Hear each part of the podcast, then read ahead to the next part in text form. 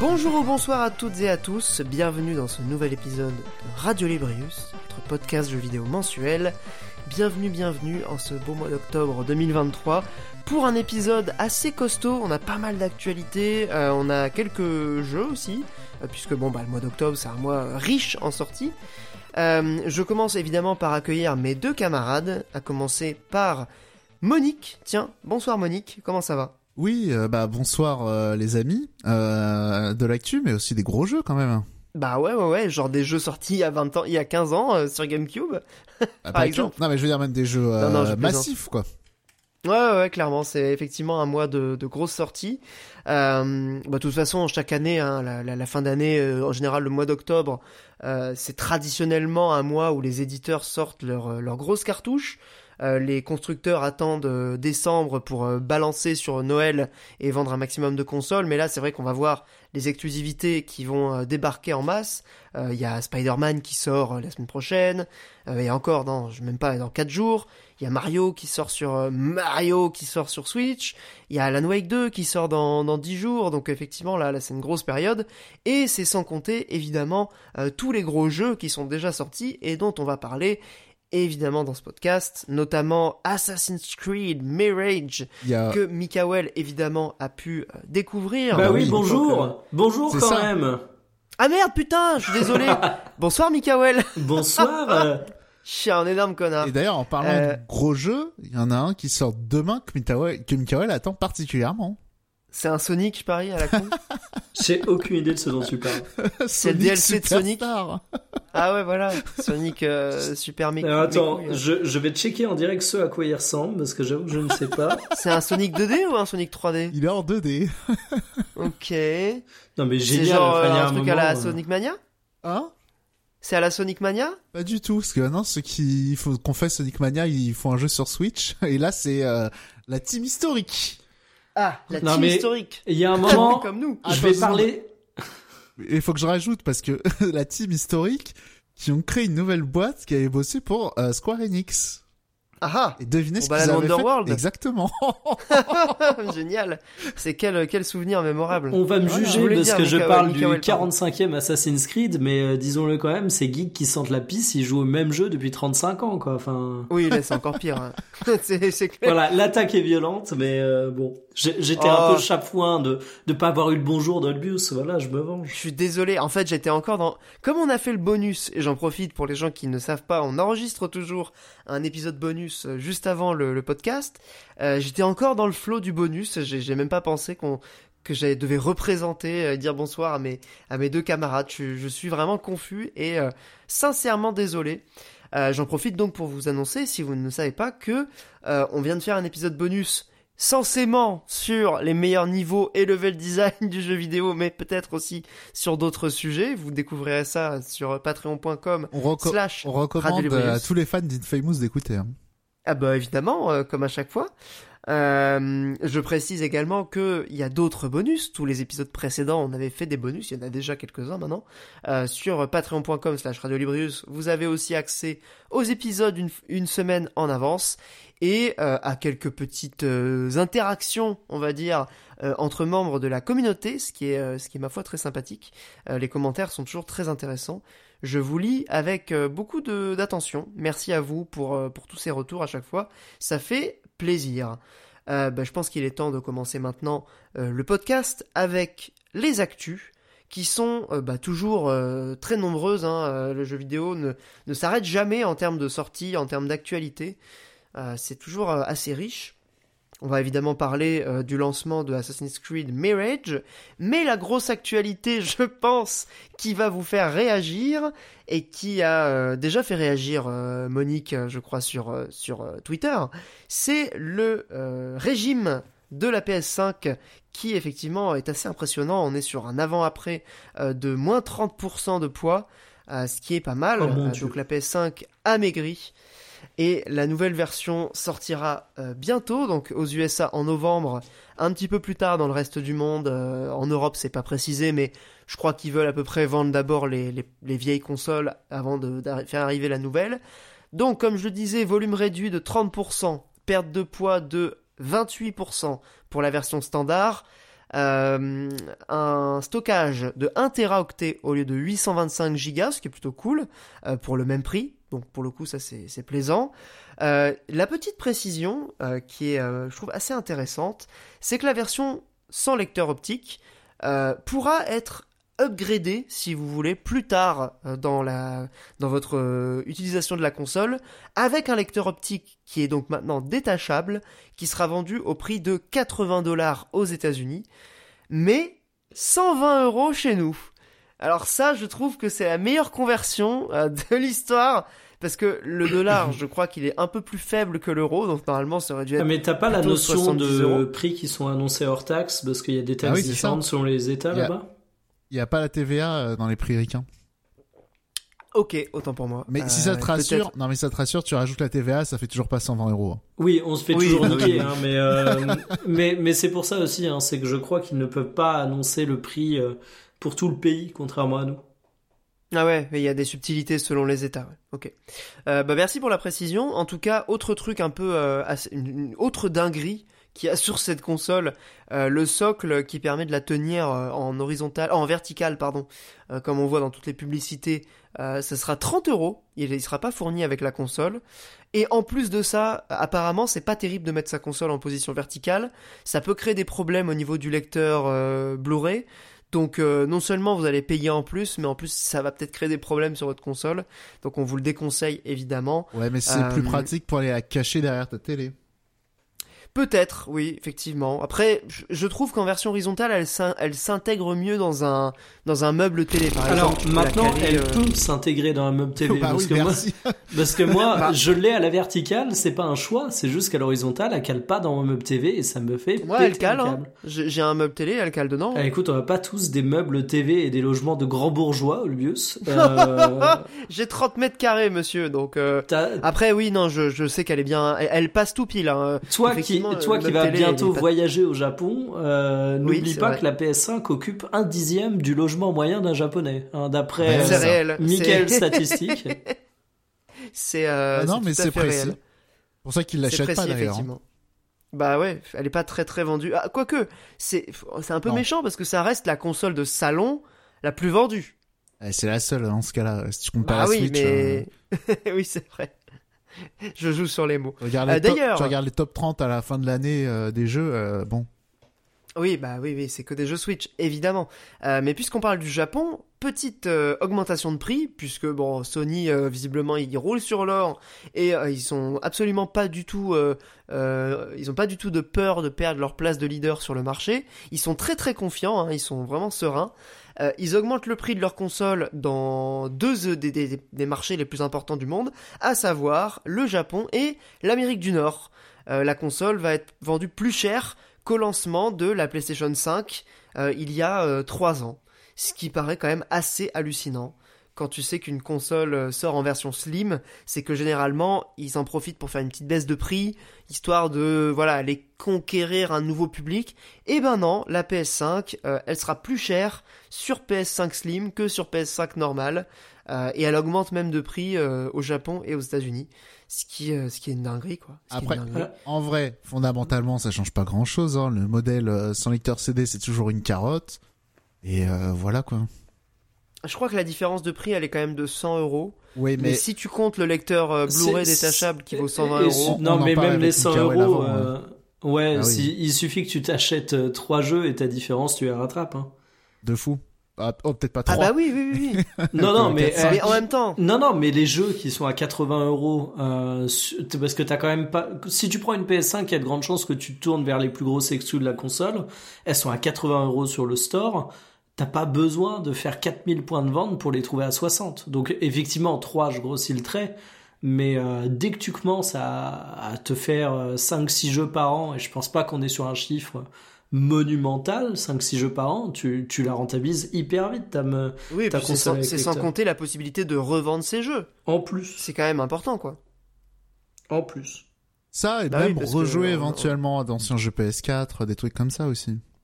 C'est réel, ouais. Ou si la, on- PS5 est rétrocompatible. Ou si on te prête un jeu, euh, bon, il y a toujours moyen de s'arranger en démat, mais euh, bon, On peut prêter un jeu en débat sur PS5 tu prêtes un compte.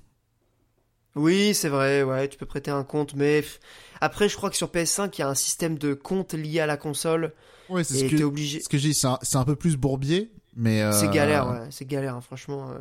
Alors que bon, prêter un jeu. Après, je tiens quand même à, à, euh, évoquer l'idée que sur euh, la, la, le comment dire, le futur de la PlayStation, euh, le dématérialisé sera amené à prendre de plus en plus de place, à tel point qu'on voit aujourd'hui des AAA qui ne sortiront plus en boîte. C'est le cas par exemple d'Alan Wake 2, qui est effectivement un jeu, c'est pas aussi attendu qu'un God of War ou un Spider-Man. Alan Wake pousse euh, tout de suite, pousse s'il sort par Epic, c'est normal. Oui, mais il sortira sur euh, PS5, pas en boîte. Oui, mais c'est un jeu édité par Epic, c'est normal. Enfin, Epic, ils font pas de jeux en boîte, quoi. Ouais, après, euh, ça paraît quand même hallucinant qu'un jeu euh, PS5 Oui, je trouve ça quand même ouf. triple moi. A, bah oui, c'est quand même un jeu hyper attendu, tu Après, vois. est-ce vraiment un 2, triple A? Bah oui, euh, c'est il y a plus de 100 personnes qui a travaillé dessus pendant 6 ans. C'est quand même Remedy, ils ont sorti les Alan Wake, euh, les euh, les Max Payne, ils ont fait Control, c'est quand même des Ouais, jeux enfin, après, c'est très bien que ce A. Ouais, vas-y, Vas-y, Mikael, Monique. Bon, moi, ce que j'allais dire, c'est que c'est pas non plus God of War, quoi. Ouais, c'est ce que j'ai et dit, c'est pas des Oui, non, quadruple mais- A non plus, mais c'est des triple A. C'est pareil en termes de d'arrosage marketing, j'ai quand même pas l'impression que c'est le jeu qui a la promo du siècle. Après ça, euh, il Parce a quand que- même bénéficié d'un- d'une couverture spéciale par IGN. il y a- Enfin, il y a quand même. Ouais, voilà, mais j'ai justement l'impression que c'est plus un jeu qui va miser sur euh, le succès d'estime et, et, euh, les bandeurs. Ouais, j'allais dire, j'allais employer un terme moins péjoratif, mais en gros les, les les amateurs du studio. Et donc tu sais que tu vas t'adresser à des joueurs qui vont faire l'effort d'aller chercher le jeu où il est. Euh, ça aurait été un jeu qui aurait une gigantesque campagne marketing qui cherche à toucher des joueurs qui ne sont pas intéressés à première vue par la franchise. Là, j'aurais été hyper étonné de pas le voir en physique. Là, j'ai envie de dire, ouais, c'est pas God of War non plus, donc. euh, Mais c'est vrai que c'est une grande première quand même pour un jeu de cette Oui, oui, après c'est vrai que enfin God of War et c'est enfin même Spider-Man, c'est vraiment c'est les c'est les fleurons de Sony, c'est littéralement des jeux mastodontes euh, qui euh, pour le coup c'est vrai que tu compares euh, Alan Wake qui a eu quand même un certain succès le premier euh, et le 2 qui a 130 personnes, je crois qui ont bossé dessus, c'est incomparable avec euh, des euh, genre par exemple Cyberpunk où il y a 500 personnes qui ont bossé dessus pendant des années ou euh, un 500 God of War où personnes à plus plein temps, précise. Voilà. Parce qu'il y a... de 500 il y a personnes des- aussi. Il y en a beaucoup d'autres aussi. Il y a beaucoup de sous-traitants, effectivement, mais tu prends juste le studio, euh, on va dire, euh, mère, euh, c'est déjà euh, plus de 500 personnes. Donc là, on est sur des... C'est quasiment des productions qui sont dans une catégorie différente. Euh, mais bon, après, on va pas faire le, petit jeu des boîtes pour, pour les jeux vidéo. Toujours est-il que cette PS5 Slim, qu'est-ce que vous en pensez? Est-ce que pour vous, c'est intéressant? Est-ce que ça... C'est c'est- justification logique de la suite de la console? Qu'est-ce que vous en avez pensé de cette annonce? Est-ce que vous la trouvez moins belle? Déjà, j'ai vu que Monique, tu l'as trouvée moche. Bah, pareil. Déjà, la version En- de base, elle est pas Ah terrible. bah, hein. en, en vrai, pour moi, ça change absolument rien. La première console a été moche, celle-là, elle est moche. Euh, elle est toujours trop grande. Euh, pff, balèque, hein. Ça, puis- Ça t'intéresse toujours pas d'avoir une PS5 du coup? Bah non, en plus, je viens de changer mon PC et là, maintenant, il y a vraiment plus, euh, il y a plus les exclus qu'il y avait sur PS4, euh, sur PS5. Bon, Il y a encore quelques exclus, mais c'est vrai que fi- euh, Sony finit par les sortir Alors. sur euh, PC quoi. Très rapidement, je vais te lire ma ludothèque euh, PS4. Alors, Yakuza Kiwami, Yakuza Kiwami 2, Yakuza Remaster, Yakuza 6. Mais ils sont tous sortis sur PC. Oui, mais pas à l'origine. Parce que Oui, même bah pour aller sûr. plus loin dans la blague, vraiment, les premiers jeux que j'ai achetés euh, sur ma PS4, c'était euh, Persona 5. Voilà, raté. Euh, Nioh. Bon, voilà. Et, euh, et Yakuza. Ouais, c'est que des jeux qui sont finis, qui ont fini par sortir Voilà. sur PC quoi. Autant dire que bon, Oui. l'achat de ma, PS, de ma PS4, c'est pas le- l'achat le plus judicieux de ma vie, quoi. Ouais, ouais, ouais. Bah après, c'est pas, pas comme si c'était une console non plus qui, qui valait extrêmement cher euh, par rapport à la PS5. Oui, et je l'ai eu à 200 balles avec euh, un jeu qui venait de sortir, donc ça va. Ouais, c'est ça. Genre la PS5 aujourd'hui, euh, c'est 550 euh, euros. Ah mon tu dieu. la trouves pas facilement à moins cher. Quoi. Si, il y avait des promos, je pense, euh, cet été sur les modèles classiques. Ah ok. Genre euh, promo promo ou promo de moins 30 euros? Ah, 450 avec un jeu, hein. Ah ouais Pour la version euh, avec euh, disque dur? Il me semble. Enfin le ouais. lecteur de CD Ah ouais, il me semble. Ok. Ouais, c'est c'est pour ça que tout le monde disait qu'elle allait avoir un nouveau modèle, en fait.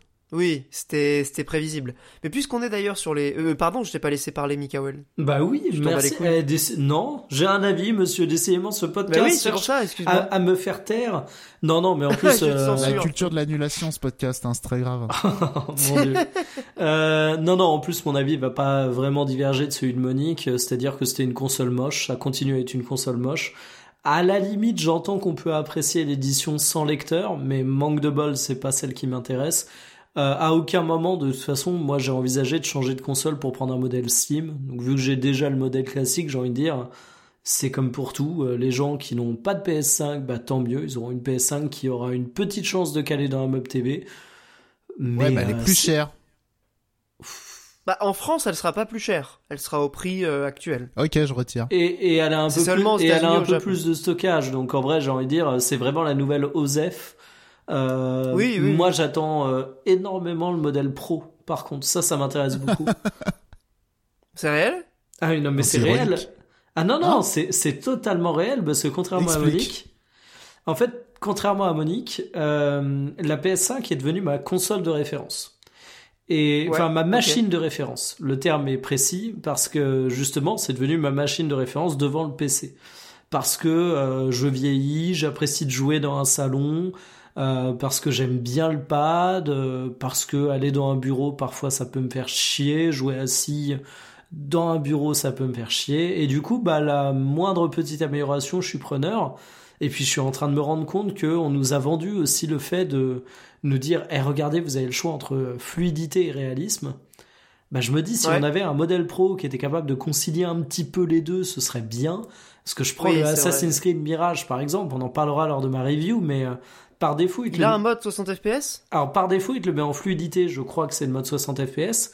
Je l'ai passé en fidélité parce que moi, il y a certains jeux que j'ai fait en mode fidélité parce que je me disais, eh, euh, jeu à la troisième personne, t'as pas forcément Oui, besoin oui. d'une grande fluidité, euh, c'est pas Tout non plus fait. le truc de fou. Bah, sauf que le Assassin's Creed, FF16, euh, je l'ai fait en, en fidélité aussi. Ouais, le Mirage, je le trouve ignoble en fidélité. Et tu vois, ce qui à la base est un choix qui est une très très bonne idée, bah, euh, commence un petit peu à m'agacer. Donc je me dis, euh, non, pour le coup, euh, j'attends le modèle pro et je pourrais faire mon bon petit pigeon là-dessus. Et j'espère. Parce que tu trouves que effectivement la console elle commence un peu à accuser déjà. Non, non, pas forcément, le- mais, le euh, mais sur certains jeux, ce sera un confort en plus. Et vu que c'est ma machine Ouais. référence, en fait, j'aurai aucun problème à investir dessus. Ouais, bah oui, oui. C'est vrai Je- qu'au final, tu remplaces une PS5 en revendant l'ancienne, ça va te coûter quoi? 150, 200 euros? C'est effectivement beaucoup plus intéressant de faire ça que de changer de PC tous les 6 ans, tu vois. Voilà, après j'entends Euh, le côté clairement. un peu pigeon, hein, mais, euh, mais pour le coup, je l'attends. Ah et non, un truc, ça s'entend. un truc qui me peu rend curieux. Ouais, mais ah, je parlais avec des acheteurs d'Amimo, hein, on Ah, est plus tu à de changer ton PC, toi En plus, Euh, on est acheteur Nintendo, effectivement. Et- non, non, PC, euh, hein. le truc que j'attends de voir par contre, c'est est-ce que la Pro sera aussi fat que la classique Ou est-ce qu'ils arriveront à faire question, un modèle hein. Pro à peu près contenu, quoi Bah écoute, euh, pour l'instant, le modèle Pro, il est effectivement euh, en... Il y a des bruits, beaucoup de bruits de couloir, c'est sûr qu'il y en aura un, mais la question c'est euh, est-ce que c'est le modèle Slim qui servira de base de travail pour, pour ce modèle-là ou pas? Euh, Mais puisqu'on en est justement sur les, les modèles de, de console, euh, je vous propose qu'on évoque ce que Xbox va proposer l'année prochaine avec sa nouvelle Xbox 100% numérique pour le coup, sans euh, lecteur optique non plus. Il n'y aura pas de modèle avec lecteur CD, euh, lecteur euh, Blu-ray pardon dedans. Euh, c'est dans le cadre du fameux leak, vous avez sans doute dû voir ça, de la FTC, du machin. Il y a eu énormément d'informations de ce que Xbox prévoit euh, dans les années à venir. Et donc cette console nom de code Brooklyn sera vendue 500 dollars, donc c'est-à-dire le prix de lancement de la Xbox Series X. Euh, c'est en gros une Xbox Series X Slim 100% digital. Cette fois-ci, euh, contrairement à la PS5, il va y avoir un certain nombre d'améliorations, c'est-à-dire un Wi-Fi euh, amélioré, meilleure génération, enfin voilà le dernier, la nou- nouvelle norme de Wi-Fi. La console sera beaucoup moins énergivore que la Series X, un espace de stockage qui sera doublé par rapport au modèle avec lecteur disque actuel, et aussi apparemment, c'est officiel, hein, mais si on n'a pas encore vu la, manette, une nouvelle manette avec batterie intégrée, enfin, ce serait quand même le minimum en 2023, mais détachable pour permettre de la remplacer si jamais il y a un problème, ce qui est plutôt cool, et des, des retours haptiques. Donc ça y est, euh, Xbox a annoncé, euh, enfin, on, a, appris que Xbox allait concurrencer la DualSense sur son terrain avec des retours euh, haptiques. Vous savez, les retours haptiques, c'est ces vibrations particulièrement précises qu'on trouve aussi sur les Joy-Con et qui offrent des sensations, il faut le reconnaître, assez stylées dans pas mal de jeux. on parle pas de gâchettes adaptatives, ce qui est aussi un truc cool, je trouve, de la PS5, mais que de retours haptiques. Euh, le seul problème de cette euh, machine, effectivement, c'est qu'il n'y aura pas de lecteur Blu-ray et pas de possibilité d'en ajouter un comme sur la PS5 euh, Slim, puisque là on aura une console totalement cylindrique. Je sais pas si vous avez vu le design. ça ressemble vraiment à. Mais après tout ça, c'est des. Un gros cylindre. Après tout ça, c'est des rumeurs. Ah non non non non, c'est pas des rumeurs, c'est un leak. Bah, c'est un leak. Tu vois ce que je veux dire bah, dans, dans l'absolu, ils ont diffusé euh, leur plan de leur plan de com, ils ont tout. Enfin, c'est clairement officiel. Hein. Après, ils peuvent ils peuvent faire un changement total de, de politique, mais en mhm. tout cas, c'était prévu officiel. Il y avait même une date de sortie et tout euh, qui était euh, annoncée pour fin 2024. Ok. Euh, voilà. Après, j'imagine que ce leak ne va pas supprimer l'existence de cette console, ce serait totalement impossible. Ils sont déjà trop avancés à mon avis sur le sur la fabrication du truc, euh, mais euh, mais en tout cas peut-être qu'il y aura quelques ajustements effectivement. En tout cas, on voit quand même que Microsoft, avec sa stratégie du Game Pass et euh, des jeux sur abonnement, veut pousser aussi une console premium sans lecteur sans lecteur Blu-ray. ce qui était actuellement pas le cas, puisqu'ils avaient une console sans lecteur qui était la Series S et celle avec disque un peu premium à 500 dollars avec un lecteur pour les jeux Xbox. Mais je pense qu'avec le Game Pass, ils se rendent compte qu'ils vendent de moins en moins de jeux physiques. Euh, donc pourquoi pas proposer une machine euh, euh, sans lecteur CD quoi. C'est un peu triste quand même pour les, joueurs. mais en même temps, quand t'es abonné au Game Pass, est-ce que t'as vraiment envie d'acheter des jeux en boîte Xbox? Mais non, mais au bah. contraire, moi je trouve ça hyper logique qu'ils lancent un modèle, un modèle sans lecteur. Enfin, je veux dire, il y a plein de gens ah qui vont bah acheter une Xbox rien que pour ça. Quand euh, je parlais et qu'on parlait avec Monique des désavantages de prendre un modèle sans lecteur sur PS5, c'est clairement le prix des jeux. Aujourd'hui, euh, la compétitivité prix du côté d'Xbox, tu vas chercher chez le Game Pass. Ce qu'ils veulent vendre, plus que de la machine, c'est du Game Pass, d'où la marque Xbox qui a débarqué sur PC. Le produit jeu vidéo d'Xbox, c'est le Game Pass. Donc euh, j'ai envie de dire, moi je serais même pas étonné. Et là, attention, Michael euh, Nostradamus, euh, je vole un petit peu le chapeau de Monique, mais je serais même pas étonné que dans quelques années ou pour la prochaine génération, Xbox craque son slip et dise on n'a pas une, on n'a pas deux, mais on a trois, quatre, cinq, six consoles qui sont lancées, tu vois. Oula. Donc ah non, mais je sais, mais en fait, dis-toi, qu'est-ce qu'ils veulent vendre? Ils veulent vendre du Game Pass. Donc partant de là, oui, ça logique. T'as hein. beaucoup moins d'enjeux hardware que ce que tu peux avoir avec PlayStation où euh, tu essayes d'iconiser la console. T'as beaucoup moins d'enjeux. Tu sais que t'as perdu la bataille du cool kid. Tu sais que ta console, elle sera jamais iconique. Tu sais que de toute mm. façon, tes arguments de vente, ça a souvent été euh, la console la plus puissante, euh, le meilleur rapport qualité-prix avec la 360. Donc si tu fais le prolongement de cette logique commerciale qu'ils ont eu avec leur machine, que tu allies ça au fait de vendre du Game Pass, la logique c'est de faire plein de machines. Donc une machine sans lecteur, logique pour ah eux, j'ai envie de dire finalement euh, ils vont faire des boîtes à, ils vont faire des boîtes à Game Pass euh, qui vont renouveler selon les, les composants euh, les plus performants du, du moment quoi. Ouais, ça, ça me paraît très logique. Ça ouais, moi ça me paraît assez risqué et être vendre des consoles sur c'est la plus puissante et c'est la moins chère. je, je pense c'est un peu court-termiste comme stratégie. C'est bien pour faire de l'acquisition. C'est ce qu'ils font depuis 20 ans quoi. Bah ouais, mais peut-être qu'ils sont cons depuis 20 ans. Euh, quand ça s'appelle, euh, tu tu vas pas faire un film de Halo avec les mignons et tous les gamins vont aller le voir. Oui, mais ils savent très bien que de toute façon la bataille du Cool Kid, ils sont beaucoup trop loin pour la gagner, quoi. Bah, il y a quand même moyen. perdu d'avance. Bah non, il y a quand même moyen d'être un peu moins ringard. Hein. Moi, je pense vraiment que euh, Microsoft, faut euh, faut qu'il fasse euh, faut qu'il refasse des, des trucs désirables, enfin des objets désirables. Par exemple, le fait de se passer de lecteur CD dans la réalité, je pense pas que ça a gêné beaucoup de gens, mais les gens les plus vocaux et euh, ça va les gêner et aussi le fait de se dire euh, un jeu où je suis enfin je pourrais pas revendre mes jeux je pense c'est un c'est pas que un truc euh, lié à l'époque. C'est vraiment je pense un, truc important pour rassurer les gens alors attention parce qu'aujourd'hui tu regardes aussi alors je les ai plus en tête désolé donc j'avance un petit peu avec le pas non sûr et branlant euh, mine de rien, il y a de plus en plus de gens qui ont pris l'habitude d'acheter leurs jeux sur le store aussi. Faut se rendre compte ah que nous, on est des trentenaires et que, enfin, ou bientôt trentenaires et que ça bouge. Hein. Non, mais t'as as raison. Enfin, comment dire, euh, le point de vue de la raison, on va dire, donne d'accord, euh, enfin, donne raison à Microsoft. Néanmoins, je pense, enfin, faut, faut pas sous-estimer les affects de euh, je vais mettre 80 balles dans un jeu, voire plus avec ce que, euh, ce que je pense les prix des jeux vont peut-être augmenter aussi. Euh, oui, mais ils vendent du Game Pass, tu mettras pas 40, 80 balles dans un jeu Xbox? Bah ouais, et il y a aussi l'autre bourbier du le Game Pass, là il a déjà pris un euro je crois. L'année d'après il va prendre un euro, imagine. Après il va reprendre un euro, tu te dis donc je prends une machine où elle va me coûter potentiellement de plus en plus cher.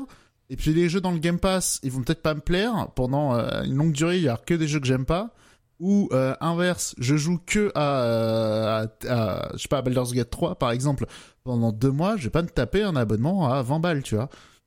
Donc, ouais, euh, ouais, non mais comment dire, le euh, l'achat éclairé, il, va dans leur sens, mais là on n'est pas sur des, des achats éclairés, tu vois, c'est aussi un, achat passion. Ouais, ouais, non mais ce que tu dis est très vrai. Et je hein. pense faut faire, faut Enfin, un truc Xbox ou Steam, je pense, ils oublient qu'il faut faire vibrer les gens, quoi. Ouais, mais est-ce que demain, tu arriveras à faire vibrer les gens avec une machine ou avec un jeu? Parce qu'aujourd'hui, pourquoi Xbox fait pas vibrer C'est qu'ils ont que des exclus de merde, hein, faut le dire. Oui, c'est ça. Bah, ah, Starfield a quand même réussi à convaincre une majorité de gens. Mais, mais non, mais euh. justement, je, caricature en disant ça. Euh, je suis un, immense fan de Forza Horizon. Le dernier Forza qui est sorti est un banger dans dans sa catégorie. Mais Starfield, ils ont tellement racheté aussi de studios. Voilà, donc donc ça va venir. C'est ce que je dis. C'est comme ça qu'ils vont euh, avoir de la. Voilà, Inch'Allah. C'est parce que c'est pas dit effectivement. Mais c'est comme ça qu'ils Excuse-moi, il y a aussi fait Rush hein, aussi cette année qui a quand même convaincu. Euh, oui, mais quand même. Euh, enfin, ça c'est un truc de niche, mais ce que je veux dire, c'est que la désirabilité elle passera par du jeu et qu'aujourd'hui, pourquoi Microsoft est pas désirable, c'est parce que t'as Sony qui arrive, qui dit j'ai God of War, j'ai Spider-Man, j'ai Horizon. Euh, Qu'est-ce que vous avez? Bon bah ok, euh, on a Starfield, mais alors franchement, on le cite justement parce que c'est le désert à côté et c'est aussi pour ça qu'il y a eu autant de tensions autour des critiques de Starfield parce qu'il y a toujours cette guéguerre entre Microsoft et Sony et leurs fanboys, et que les, défenseurs de Microsoft, ils avaient que Starfield à quoi s'accrocher, tellement leurs exclus elles sont aux F. Donc pour moi, la désirabilité, ils, vont pas perdre la bataille en lançant euh, trois ou quatre consoles si c'est ce qu'ils font demain ou en lançant une console sans lecteur. Ils vont l'avoir s'ils ont des grosses exclus. Ouais, je sais pas. Moi, je me dis que ça peut euh, ne pas aider d'être euh, d'être celui qui va. Enfin, forcer avec le Game Pass. En fait, je pense c'est une stratégie dangereuse sur ce que ça peut engendrer, enfin sur ce que ouais, ça mais ils l'ont déjà euh, lancé cette euh, stratégie. Elle est déjà lancée. Euh, ouais.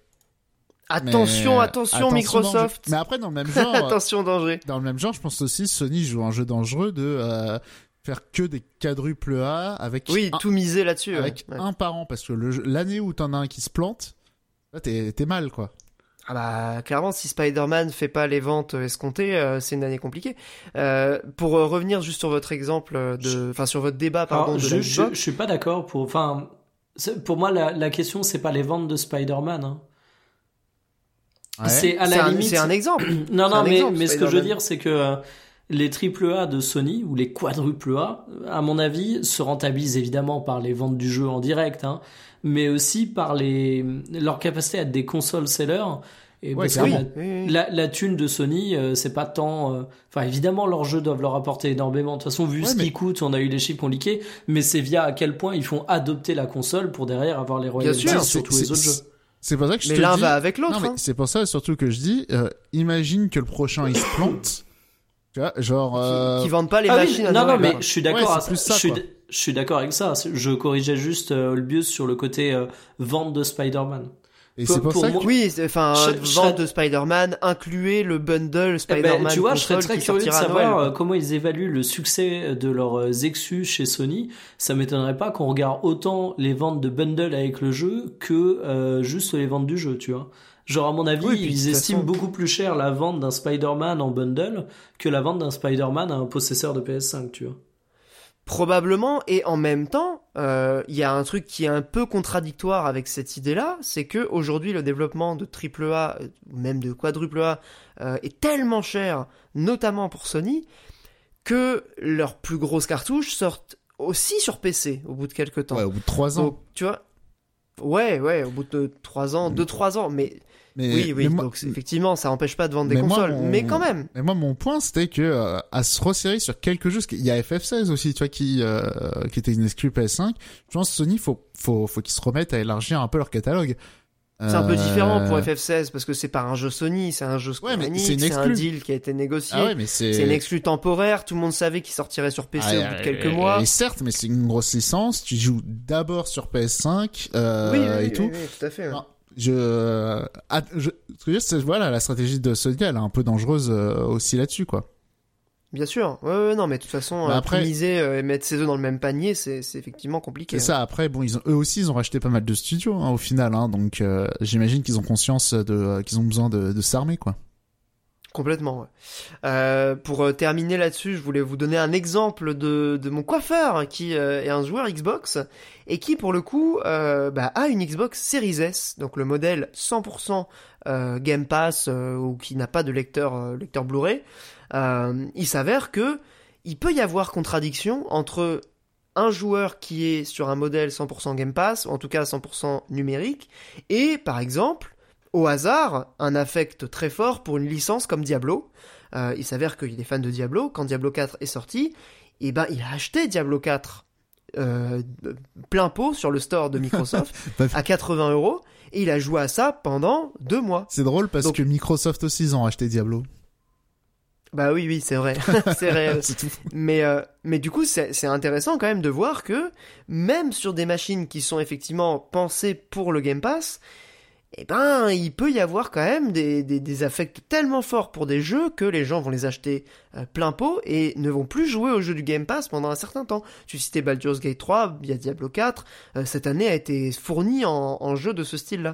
Donc euh, c'est vrai qu'attention à tout mettre sur le, le modèle numérique peut avoir aussi des, des conséquences. D'ailleurs, J'en profite pour vous donner la prochaine actu qui est dans la continuité de, celle-là. C'est euh, dans le cadre du leak toujours de Xbox, euh, la nouvelle génération de consoles qui est annoncée par Xbox pour 2028. Euh, a priori, ça serait aussi le cas pour, pour Sony. Chez Microsoft, ils annoncent, en tout cas dans leurs documents internes, trucs de travail, etc., sur le, le leak de la FTC, que la console sera basée sur un, un mix, une sorte de d'hybride entre la puissance de calcul de la console, toujours chez AMD, etc., classique de console euh, de salon, et une partie du calcul serait déportée sur le cloud, pour ce que ça veut dire. Euh, c'est-à-dire qu'il y aurait euh, un certain nombre de euh, technologies comme le ray tracing, etc., l'équivalent du DLSS, donc ce système d'upscale qui permet de, calculer des images, etc., alors déjà, qui serait déporté sur le cloud. Alors déjà, on va commencer par une blague, parce que ma mémoire me fait peut-être défaut, mais il me semble qu'ils avaient déjà fait le coup avec un jeu qui a marqué les esprits sur Xbox One, c'était Crackdown 3. Ah oui, c'est vrai. Ouais, ouais, ça dit vaguement quelque chose, euh, ça. Mais Tout à fait. Euh, alors, y a... Cette technologie fut moquée à l'époque de, de Crackdown 3. Mais je sais pas s'ils avaient gardé ça au final, parce que dans mes souvenirs, c'était un peu de la SF, tu sais, genre, euh, c'est con, mais tu sais, tu perds un peu ta connexion, un truc comme ça, genre les IA dans ton jeu, elles arrêtent de marcher, tu vois. Ça se passe comment? C'est très bizarre, ouais. Ben, c'est pour ça que je pense qu'ils veulent garder un système hybride où le truc est capable de s'adapter en temps réel euh, selon euh, selon ta connexion. J'imagine que c'est un truc comme ça. Je veux bien, mais bon, enfin, ouais, je, je... bon, il y a, y a sûrement des ingénieurs composés là-dessus, mais ouais, sur le papier, ça me paraît bizarre, quoi. Après, évidemment, on en est au stade un peu nébuleux de euh, du document de travail qui est pas du tout concrétisé, mais en tout cas, c'est ce qui est ressorti de, de, de ce leak dans le cadre du, du truc avec la FTC là pour le rachat de Activision Blizzard. Donc bon, effectivement, pour l'instant, on n'a pas plus d'infos. L'info la plus intéressante, c'est 2028 pour le pour la, prochaine génération, ce qui quand même laisse une, une belle marge pour les, les consoles actuelles euh, pour faire un modèle pro, notamment. Hein. On pense à Mikael là-dessus. C'est quand même assez probable que euh, les, les consoliers nous fassent des modèles intermédiaires. Si la console sort en 2020 et que la génération suivante est 8 ans plus tard, ça laisse l'occasion en 2020 euh, en 2024 ou en 2025 peut-être de faire un modèle, un modèle pro à mi-parcours entre guillemets pour la, pour la console. voilà, voilà. Peut-être que vous n'avez pas de réaction particulière là-dessus. On peut passer à la suite, sauf si vous vouliez réagir. Non, non, vas-y, vas-y. Euh, sur le, la PS5 et le cloud, justement, euh, il y a un modèle, du coup, de... Un modèle, qu'est-ce que je raconte?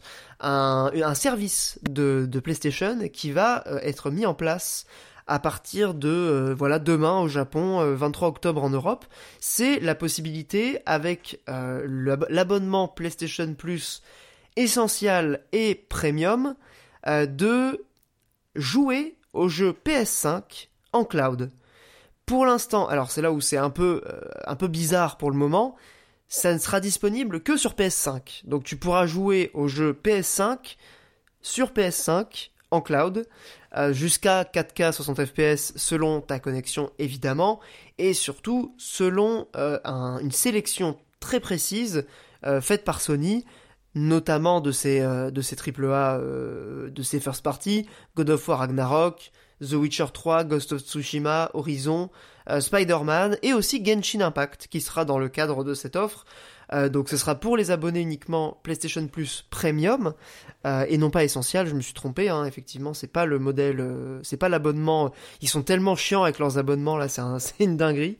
Ce sera vraiment le modèle le plus cher d'abonnement qui a augmenté de prix d'ailleurs récemment euh, ce qui est a priori euh, la technique de Sony là-dessus, c'est que ils vont sortir à terme ce cloud sur euh, PC, puisque je le rappelle, si vous aviez un abonnement PlayStation Now, vous pouviez jouer aux jeux PS3 et PS4 depuis votre PC en cloud, ce qui était plutôt cool en vrai en termes de technologie, et évidemment aussi sur mobile, euh, ce qui euh, rendrait le PlayStation Portal totalement caduque. Euh, ce qui est vraiment cette machine qui, qui va sortir là dans les jours qui viennent a encore moins d'intérêt si jamais la PS5 a un système de cloud sur mobile et sur PC.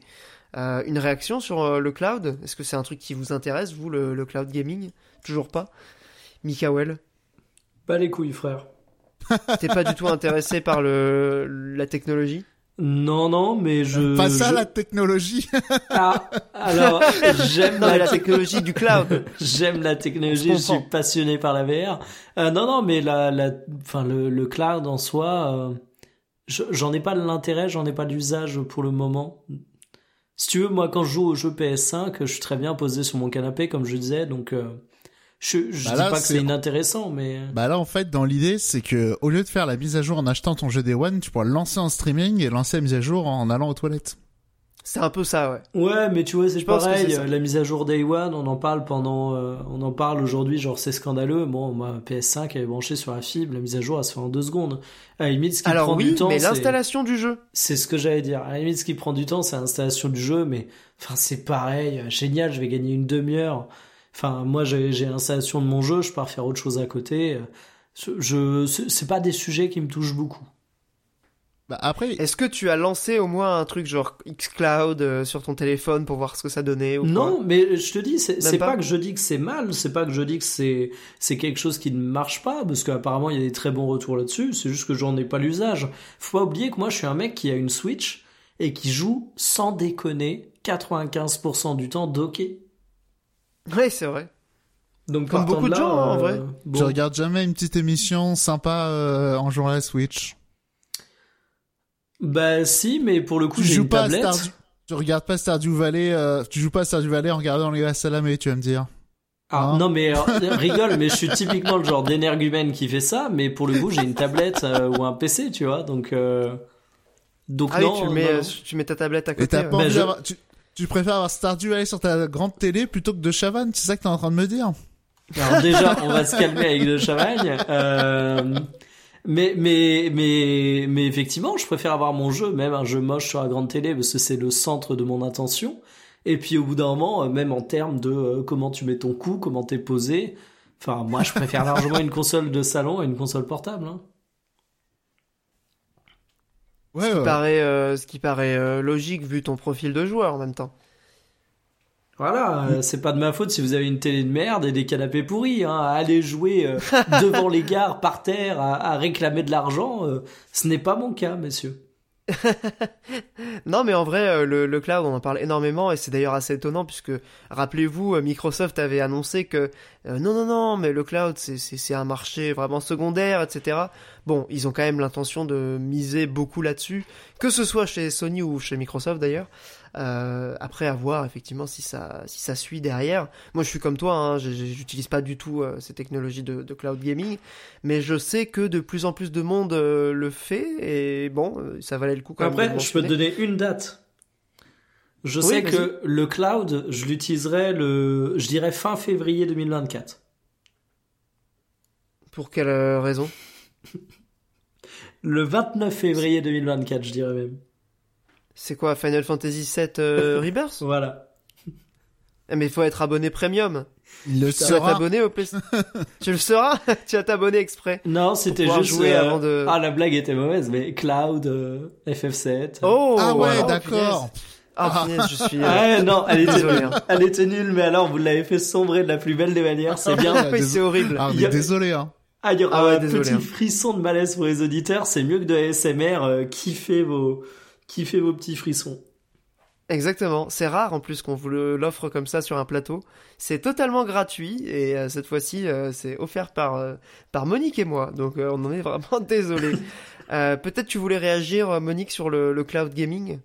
Rien à branler. Enfin là sur le coup je vois pas l'utilité à part effectivement pendant l'installation tu lances le jeu quoi. Ouais, ouais, ouais. ouais, je, je vois pas trop d'intérêt autre que ça effectivement. Mais euh, après, effectivement, encore une fois, ce sera probablement pour être déployé sur d'autres d'autres machines. Oui, à terme. Ou voilà, si, si ça sort sur euh, PC ou sur euh, sur smartphone ou sur tablette, je peux éventuellement comprendre l'intérêt de tu pars quelques jours voir quelqu'un à l'autre bout de la France ou en vacances ou je ne sais quoi. Tu prends ta tablette. Tu pars jouer au parc, tout ça. Bah, après le parc, il faut une méga connexion. Donc. bah non, pas sur une tablette. Bah non, mais si tu joues en cloud. Ah, mais si tu joues en cloud sur ta tablette, ça va, t'as pas besoin d'une grosse connexion. Bah quand même, hein, si tu joues à God of War euh, Ragnarok. Bah, ça euh, change rien le jeu, c'est juste un flux vidéo. Bah ouais, mais si tu veux un jeu en 4K, 60 FPS de je sais pas quoi là. Enfin, tu me diras, sur une tablette, y a pas besoin. Bah... C'est vrai, c'est vrai, c'est vrai, c'est vrai. Mais, euh, mais donc voilà, dans ce cas-là, je vois un peu plus l'utilité. Passons à la suite, si vous le voulez bien. petite info, voilà, comme ça, balancée. si vous êtes abonné PlayStation euh, Plus Extra, donc le modèle, l'abonnement intermédiaire ou l'abonnement premium, vous avez une liste de jeux euh, qui est euh, plutôt cool, hein, qui va sortir donc à partir de demain. donc le podcast sera déjà diffusé. À commencer par Disco Elysium, si vous n'avez jamais joué à ce chef-d'œuvre du RPG narratif euh, jouer à ce jeu-là, c'est vraiment une pépite euh, absolument incroyable, euh, aussi bien sur le plan de la narration, le système de choix, la liberté offerte par le jeu, l'univers. Il y a trop de trucs vraiment super dans ce jeu. la musique est incroyable aussi. La direction artistique, elle a son charme, je trouve. Faut aimer. au moins, elle a une vraie originalité. Mais euh, donc là, vous pourrez l'essayer sur console euh, avec euh, la maniabilité manette qui est super en plus. Je l'avais testé sur PC. franchement, foncez, n'hésitez pas à, y jouer. et ça s'adresse aussi à vous, mes deux mes deux camarades de podcast, si vous n'avez jamais fait. je suis sûr que Mikael, tu adorerais ce jeu en Faut plus. Faut trop lire des trucs, ça casse la tête. Ouais, mais c'est doublé. Donc en vrai, c'est aujourd'hui il y a plus ce truc de t'es obligé de trop taper de texte. Alors après moi je comprends le, truc, moi je préfère limite désactiver le doublage, mais tu peux le jouer un, un, peu en mode Baldur's Gate, quoi. Avec des doublages, avec des choix de dialogue, etc. Là-dessus, c'est vraiment bien foutu, quoi. C'est un peu Baldur's Gate 3 dans un univers totalement différent sans les combats. Mais en termes de richesse et de profondeur de. on va pas refaire non, le mais vraiment, de... en termes de richesse. Non, non, mais je sais bien, mais c'est juste pour dire, on va pas refaire le pitch de Disco Elysium. Je pense que tout le bah, monde l'a en tête, l'a identifié, c'est ça Cam ou pas. Eh ben écoutez, euh, vous l'aurez gratuitement dans votre abonnement si vous êtes sur le PS Plus. Gotham Knights, je sais pas ce que ça vaut. Euh, écoute. Euh, à skip, c'est de la merde. C'est voilà, ce qui paraît, c'est nul à chier, mais il sera aussi dans le PS Plus. Il y a pas mal de jeux aussi euh, un peu plus anciens, donc les Dark Pictures Anthology, là, les espèces de euh, jeux cinématographiques que moi j'apprécie plutôt, mais celui-là je l'ai pas fait. C'est House of Ashes. J'avais eu, euh, j'avais eu ces mots durs pour parler des de, mes craintes sur le Game Pass il y a de nombreuses années, mais là ça fait un peu bac à solde, ouais. Bah après le PlayStation Plus, c'est devenu un peu un concurrent du Game Pass avec moins de panache. enfin, moins de, budget, donc moins de jeux incroyables. Mais bon, écoutez, euh, il faut bien que je vous donne les, titres. Euh, là, il y a sur le Game Pass, d'ailleurs, j'ai vu qu'il y avait Yakuza Ishin qui sortait demain. Donc euh, bah voilà, moi je vais l'essayer du coup sur le Game Pass puisque je l'ai pas pris euh, sur console. donc sur le PS Plus, il y aura aussi Outlast 2, Dead Island, Alien Isolation, euh, et tout un tas de euh, jeux moins connus. Donc euh, voilà, vous irez voir ça si vous êtes abonné. C'était juste pour vous donner l'information. Parmi les sujets d'actualité, et je pense qu'on va conclure avec ce sujet-là, je vais simplement vous donner d'abord les chiffres d'Assassin's Creed Mirage, puisque Mikael nous fera une chronique après. apparemment, c'est un très gros succès. Il s'agirait du jeu Ubisoft le mieux vendu sur console actuelle de tous les jeux Ubisoft. Oh, donc 1,5 euh, million d'exemplaires vendus euh, sur PS5, Xbox Series, devant Valhalla. Valhalla, il avait plus de ventes, mais sur plusieurs consoles, donc c'était pas tout à fait comparable. Et donc Ubisoft est ravi. Et l'autre annonce, qui est vraiment juste une info comme ça, on s'en bat les couilles, mais ça m'a fait rire. Charles Martinet, donc le, la voix officielle de, de Mario dans les jeux vidéo Mario a été euh, remplacé dans Super Mario Wonder par un jeune comédien totalement inconnu euh, au, au, bataillon euh, qui s'appelle Kevin Zachary Afghani et qui est donc un jeune comédien qui n'a pas vraiment fait d'autres jeux vidéo avant ça. ça sera son premier taf dans le jeu vidéo. ce qui, bon, c'est assez, euh, assez rigolo. Euh, quoi qu'il avait fait, je crois, des, des PNJ random dans Genshin Impact. Euh, ce qui, voilà, bon, on va dire que c'est son premier taf majeur dans un jeu vidéo. tout le monde s'en bat les couilles, mais je trouvais ça rigolo de, le mentionner. non, la, la, vraie actualité, effectivement, qui va nous occuper, voilà, pour, pour, conclure cette partie, c'est Cyberpunk 2077, qui est ressorti, donc, en quelque sorte, dans sa version 2.0 euh, au mois de septembre, même si on n'en avait pas parlé le mois précédent, avec un DLC euh, qui s'appelle donc Phantom Liberty, un DLC qui a déjà vendu 1,5 million 3 euh, millions pardon d'exemplaires, je, me suis emmêlé les pinceaux, 3 millions d'exemplaires la première semaine, ce qui est plutôt pas mal, on peut, on peut le dire. Vous avez sans doute dû, vous avez sans doute dû voir ce, cette grande messe, cette grande célébration euh, de la rédemption de Cyberpunk 2077, euh, à, grands coups de fans sur les réseaux qui vous disent que le jeu maintenant est un chef-d'œuvre. Euh, on en avait déjà parlé avec Monique, avec Mikael, pardon, dans ce podcast. Vous irez retrouver le numéro. On fait la critique du jeu. On en a même parlé deux fois. Je crois que j'en ai reparlé quand j'avais regardé Cyberpunk Edge Runner. Et on en eh avait ben parlé lors de la sortie du jeu. Donc on en a parlé deux fois. On en reparlera peut-être une troisième fois.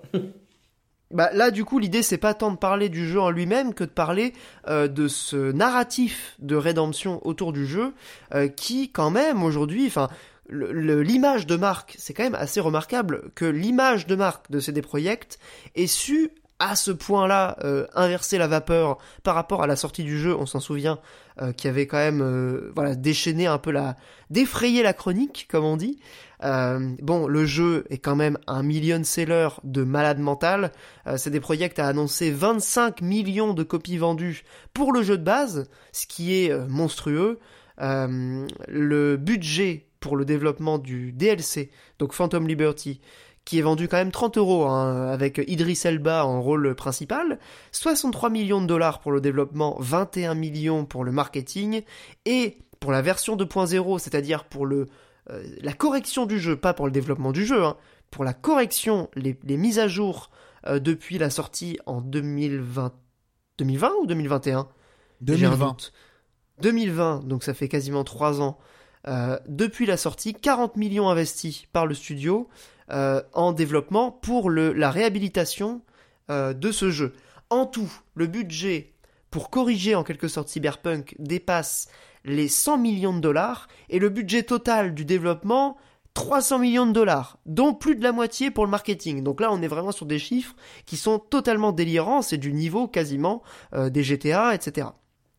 Bon, qui pouvait douter que le jeu allait bien se vendre, vu que c'était littéralement un des jeux les plus hypés de l'histoire du jeu vidéo? Euh, Non, moi ce qui m'intéresse, c'est vraiment l'investissement du studio, quand tu vois qu'en fait, tout le marketing euh, depuis la sortie est passé dans ce narratif. Mais vraiment, en fait, ce narratif-là, ils ont littéralement fait une conférence pour leurs actionnaires qui expliquait comment ils ont, depuis trois ans, réussi à à travers le, le, marketing qui a été ensuite repris par la presse, évidemment, par les joueurs, etc., réussi à infuser ce message que le jeu était en train d'être corrigé et que voilà, maintenant ça y est. Et effectivement, ça a l'air d'être beaucoup mieux. J'ai pas relancé le jeu, mais apparemment la version 2.0 a, priori, elle corrige quand même beaucoup de trucs. Alors pour le Mais ce qui est intéressant, c'est de voir à quel point c'est de l'initiative du studio que vient ce narratif-là de, de rédemption. Euh, et je passe la parole peut-être à Mikael qui a fait le, jeu. Est-ce que ça t'intéresse, toi, de faire euh, ce DLC et euh, éventuellement de retester Cyberpunk dans sa version 2.0 Alors le DLC me tente pas plus que ça, mais de manière générale, pour te dire, les seuls jeux qui m'ont fait retourner sur un ancien jeu avec un DLC, c'est The Witcher 3, ce qui, est, ce qui était quand même une belle performance. mais ce que je voulais dire, c'est que tu parles beaucoup de narratif euh, tu as même commencé ta, petite pastille en disant que c'est leur image de marque qui a permis de redorer le jeu. Euh, je suis pas d'accord avec ça pour le coup. Euh, comme tu l'as dit après, ils ont investi beaucoup de temps, d'argent, ils ont mis beaucoup de dev sur la correction du jeu. Et j'ai aucun problème avec le fait qu'il y ait une campagne marketing pour redorer le blason du jeu, parce que le plus grand artisan du redorage, ça reste le taf des développeurs, et que oui, factuellement, ils ont corrigé le jeu. Alors ça s'explique par plein de choses. Ils ont des ambitions commerciales gigantesques autour du jeu, ils voulaient vendre des DLC, ils ont très bien vendu le DLC comme tu l'as souligné, mais pour ça il fallait corriger un petit peu euh, tout le, tout le côté polish qui manquait. Il y a une série qui a été lancée, évidemment.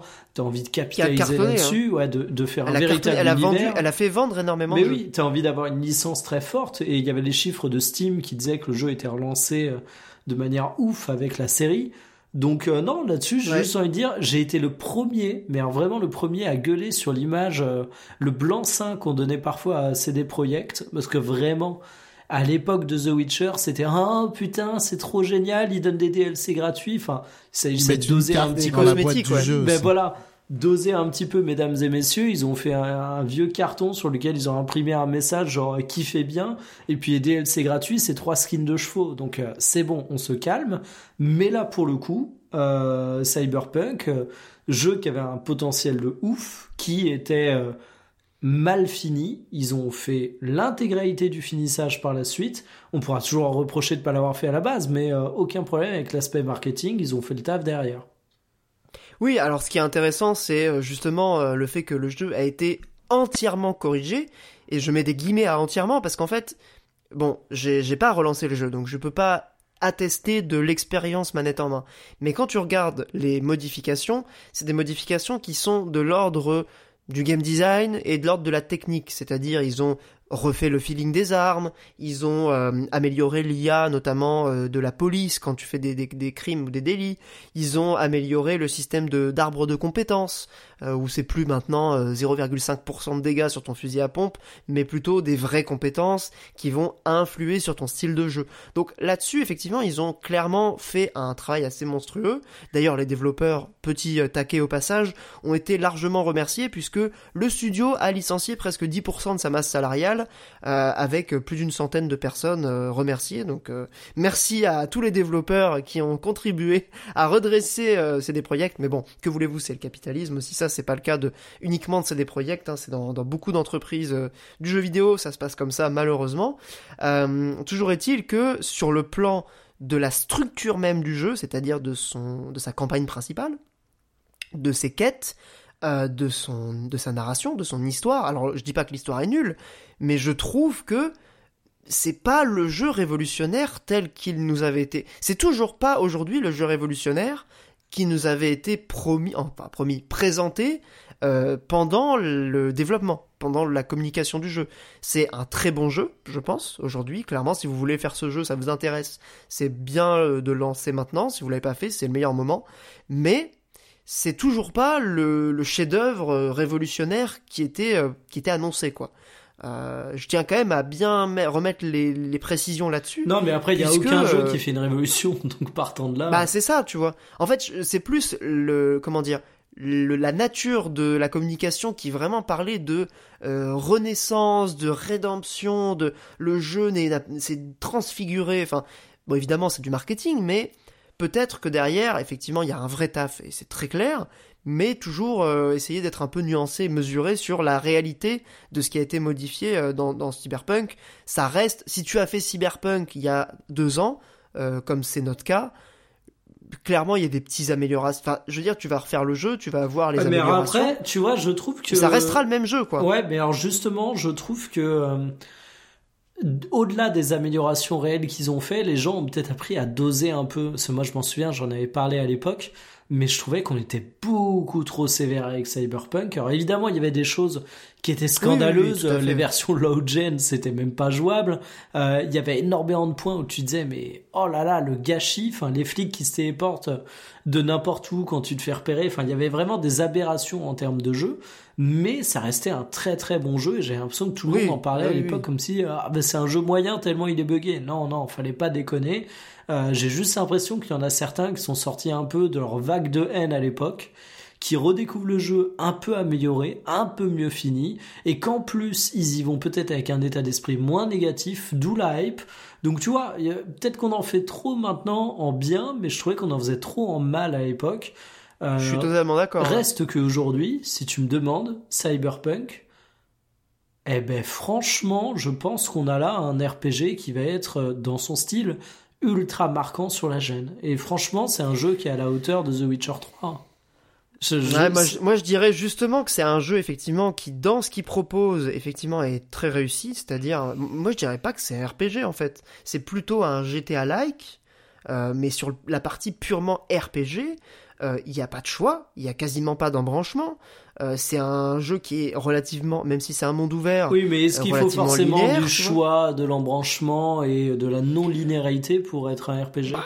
enfin, Tu peux être un RPG linéaire. Hein. Non, non, pas forcément. Est-ce que ça serait pas un Horizon Zero Dawn non, c'est un peu, c'est un peu plus, c'est un peu plus un jeu, on va dire euh, classique. Mais regarde un Skyrim, aujourd'hui le triple A. Regarde un, Starfield, t'as pas non plus euh, watts millions d'embranchements, de choix, de. Ah mais t'as des, bah quand même, tu peux choisir des factions auxquelles tu vas appartenir. Tu vas, non, tu vas avoir des personnages qui réagissent. Enfin, je sais pas, j'ai pas fait Starfield. Non, mais pour le pour le cas de Skyrim. Pour le coup, Skyrim, c'est génial. Euh, soit tu choisis une quête, soit tu en choisis une autre, ou alors voir tu peux faire les deux parfois, et c'est juste le timing qui va différer. Enfin, t'as, ouais, t'as... des persos qui réagissent des fois à ce que tu fais, t'as des persos qui vont plus ou moins être alliés selon ce que t'as décidé de rejoindre comme faction. Ouais, enfin, c'est pas euh, Baldur's Gate. Pour moi, là, tu chipotes. Ah bah non, évidemment, c'est pas Baldur's Gate. Franchement, tu chipotes, et pour moi, Cyberpunk est un des meilleurs exemples de la, de, de la croisée des genres. Enfin, vraiment, je trouve qu'il réussit très très bien ça. Alors, il est un peu moins RPG qu'une proposition comme The Witcher, évidemment. Mais, ouais, c'est ça. Mais franchement, il est très très bien là-dessus. Alors je sais pas, après, est-ce qu'il faut le caser en GTA like, RPG Mais pour le coup, après, il, réussit très très bien aujourd'hui ce qu'il fait. quoi. Oui, clairement, c'est un, c'est un bon jeu et je pense que euh, voilà, ma, conclusion était rester mesurée sur le narratif rédempteur. Je dis ça à dessein pour les gens qui, sur les réseaux notamment, euh, sont un peu des militants de euh, cyberpunk euh, à l'inverse de ce que tu disais, où effectivement il a été taillé de façon injuste euh, pendant euh, plusieurs années, aujourd'hui il est over hypé peut-être un peu. et je pense qu'il faut doser un peu, comme tu disais, et remettre un peu de nuances dans tout ça. très bien. rapidement, je... parce que alors. Oui, effectivement, j'ai pas joué au jeu, mais par contre, effectivement, sur la communication, le, marketing de la rédemption, je trouve ça quand même euh, assez intéressant quand même euh, dans, dans, la manière de vendre un produit. Alors sur euh, que le jeu vidéo, il y a que le jeu vidéo qui peut faire ça. En Alors fait, hein. non, j'ai un contre-exemple, j'arrive. Mais euh, typiquement, c'est c'est intéressant, mais c'est aussi parce que c'est un long seller hein, qui peut se permettre ça. Parce que tu vois sur euh, sur un jeu service, le jeu il sort, il y a personne, tu vois, il le dit, bah oui, il le tue direct. Mais puis il y a eu la, comme disait encore une fois, il y a eu la série animée, il y a eu plein de trucs qui ont fait que, enfin pardon. Ouais, c'est parce que c'était une licence et ils avaient intérêt à ça. Mais moi je trouve ça intéressant quand même de mobiliser. Euh, qu'on s'appelle de, de mobilisation des affects de, euh, de rédemption tu vois parce qu'avec euh, The Witcher c'était euh, le studio qui est l'ami des gamers et euh, là tu vois on est encore sur un truc hyper affectif là où de ouf. là où tu vois genre les AAA d'habitude ça, ça, cherche à te vendre du rêve. Cyberpunk il avait fait ça avant mais tu vois c'est est-ce que le rêve est pas mort tu vois avec Cyberpunk tu vois c'est c'est c'est le côté c'était déjà ça avec Witcher, toi, mais c'est le côté un peu, euh, ouais, euh, extrême, enfin, jouer sur le euh, l'émotionnel à mort. Et sinon, un autre truc où il y a du où il y a du marketing de la réhabilitation. Récemment sur Netflix, il y a une série Bernard Tapie. oui, je l'ai ah. vu, je l'ai maté en entier. qui est pas nul à chier en vrai, ça va. Je, aucun avis sur la série et sur Bernard Tapie, mais quand même c'est vrai que il, il, est mort Bernard Tapie. Hein. À skip. Euh, mais il y, a des gens d'Europe de l'Est qui bossent dessus. Bref. Euh, et euh, non, voilà. Mais il y a aussi, y a aussi un peu, euh, bah, c'est un épiphénomène, mais sur les réseaux, il y a un, un petit mouvement de réhabilitation de Bernard Tapie. Ah ouais, avec la série. Bah après, la série est assez complaisante, euh, assez, bienveillante sur le personnage. Mais bon, en même temps, tu peux pas faire une série sur un personnage euh, comme ça et être totalement à charge non plus. C'est, ça serait pas possible, quoi. Euh, donc non, non, vraiment, si vous l'avez pas vu, moi je vous la conseille. Elle est plutôt cool. Il y a notamment une scène de, dans le dernier épisode, un dialogue qui dure une demi-heure, qui est très sobrement mis en scène, mais en termes d'écriture, c'est petite merveille. honnêtement, je vous, je vous conseille ça. Euh, en plus, c'est sur Netflix, voilà. Pour une fois qu'une série française est pas trop nulle.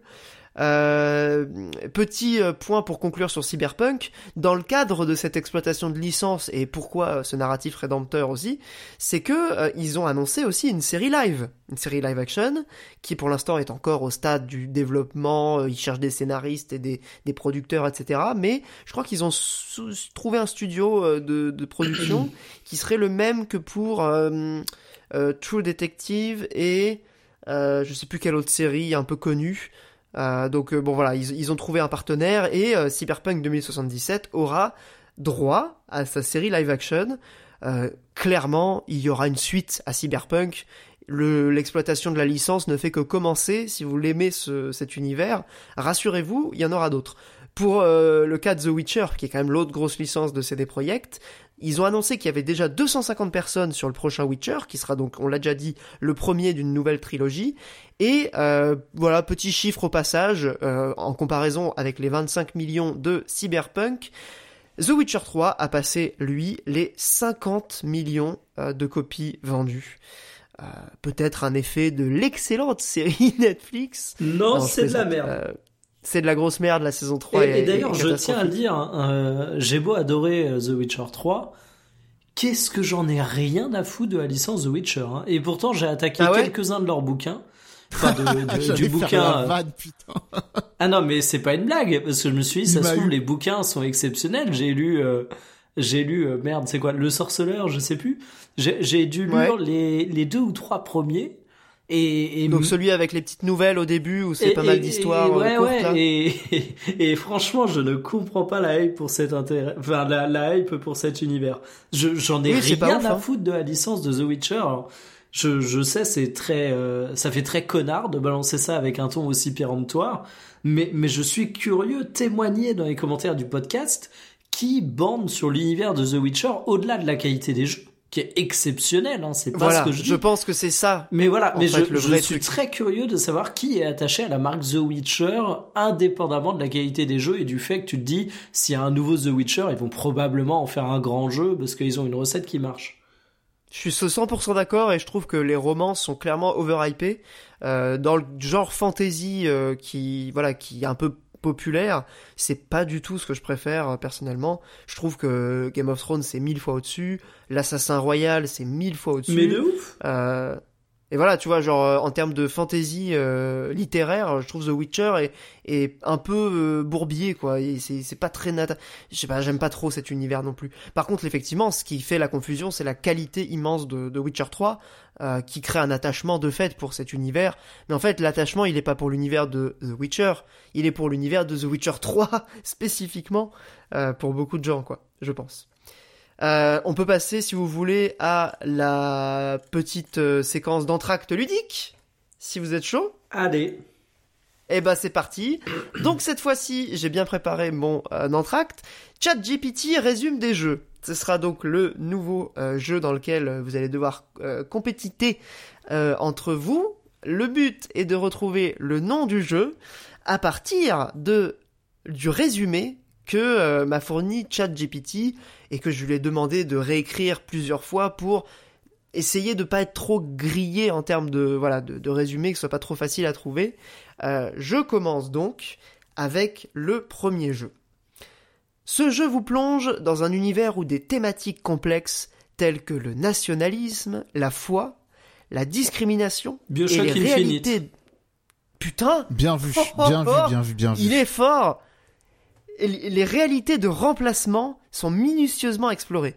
Les réalités de remplacement, je sais pas du tout ce que c'est. Bizarre un jeu chat GPT. Hein. un jeu Incroyable. Mon Dieu. N'empêche, je suis choqué de, de Mikael qui a trouvé euh, littéralement la première phrase. Quoi. Félicitations. C'était bien Bioshock Infinite. Euh, juste, je vous lis un, un, petit passage qui était rigolo. Le jeu fusionne avec finesse, narration profonde et éléments de science-fiction de rétrofuturisme et d'horreur pour concocter une expérience captivante. Après, bon, c'est un peu communiqué, communiqué de presse pour la suite. Et euh, la fin dit cela fait réfléchir les joueurs sur des, des, des enjeux sociétaux et philosophiques d'une importance cruciale. Ça fait réfléchir. Ça en dit long sur société. C'est drôle parce qu'on pourrait croire que c'est un truc sans critique. C'est vrai. Oui, c'est clair. Oui, oui, ça aurait pu, ça aurait pu être un truc ça peut être marrant de mixer les deux la prochaine. j'ai lu des. Et eh ben, c'est exactement. Figure-toi que j'ai eu la même idée et que j'avais prévu de le faire pour le prochain. J'ai connu des rédacteurs jeux vidéo qui avaient des plus mauvaises plumes. Hein. Franchement. Euh. Ah bah carrément, mais de ouf. Et de vous faire deviner du coup si évidemment le jeu en question et est-ce que c'est un truc chat GPT ou un truc sans Oh, j'adore le concept. C'est trop bien. Pas hein très bon. Je ferai ça. Je vous ferai ça la prochaine fois. Euh, le deuxième jeu, j'enchaîne. C'est parti. C'est un peu plus court. Un jeu où le joueur explore un terrain semé de pièges mortels. Le but est d'avancer avec précaution pour dévoiler les informations qui permettront d'éviter les dangers cachés. Il faut utiliser des indices numériques pour prendre des décisions éclairées, tout en progressant dans ce défi de logique. L'avez-vous? Professeur non. Professeur Letton Non, non, non, c'est pas Professeur Letton. Il y a un petit peu un piège, mais enfin, ça reste un jeu vidéo. Tu peux la relire? Un jeu de réflexion. Ah, est-ce que, où le joueur... Est-ce que c'est Non. Est-ce que c'est le putain de jeu à la David Cage, mais qui est euh, façon slasher movie?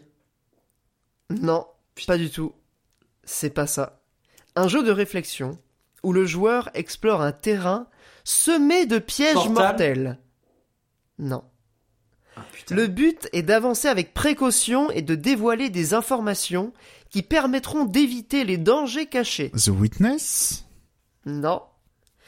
C'est un jeu gratuit. Il faut utiliser. Incroyable. exactement ça. C'est le démineur. Bravo Monique. Ah Monique, il a su penser euh, out of the box. Ben, j'ai essayé de vous guider en disant que c'était un jeu gratuit. En réalité, bon, euh, personne n'a jamais compris comment ça se jouait, hein. mais bref. Oh si. ah, j'ai jamais été très bon moi des mineurs. tout le monde clique au hasard, un peu de sérieux.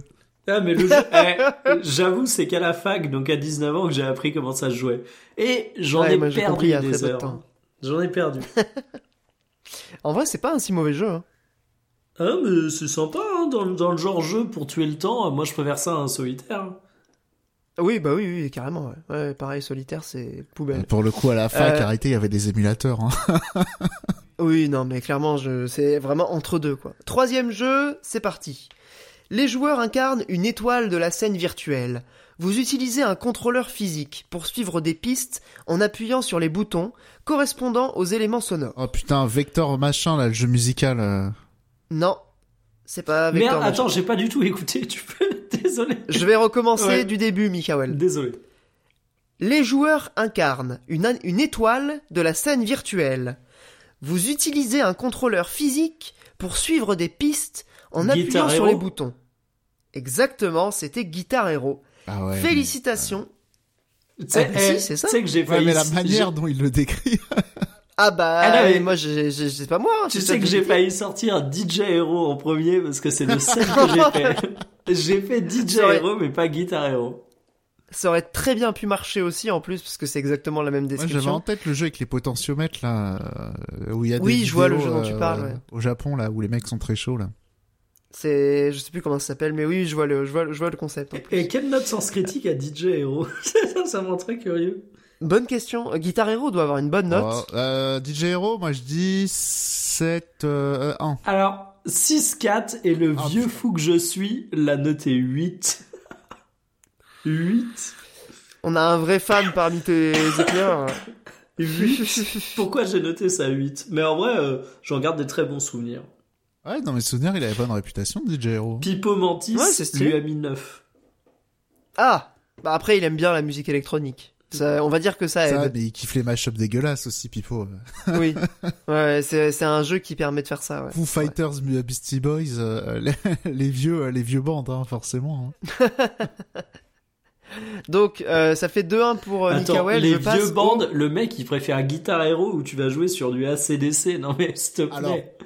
Not on my name, ACDC. Qu'on soit bien d'accord, hein, c'est comme Pink Floyd, hein, pour moi, ça cache. Non, mais Qu'est-ce que t'aimais bien comme morceau dans Guitar Hero bah, Dans le 3, il y avait Gallows. Ah ouais? Ouais, c'était dans les, euh, dans les groupes pas connus, mais euh, je kiffais.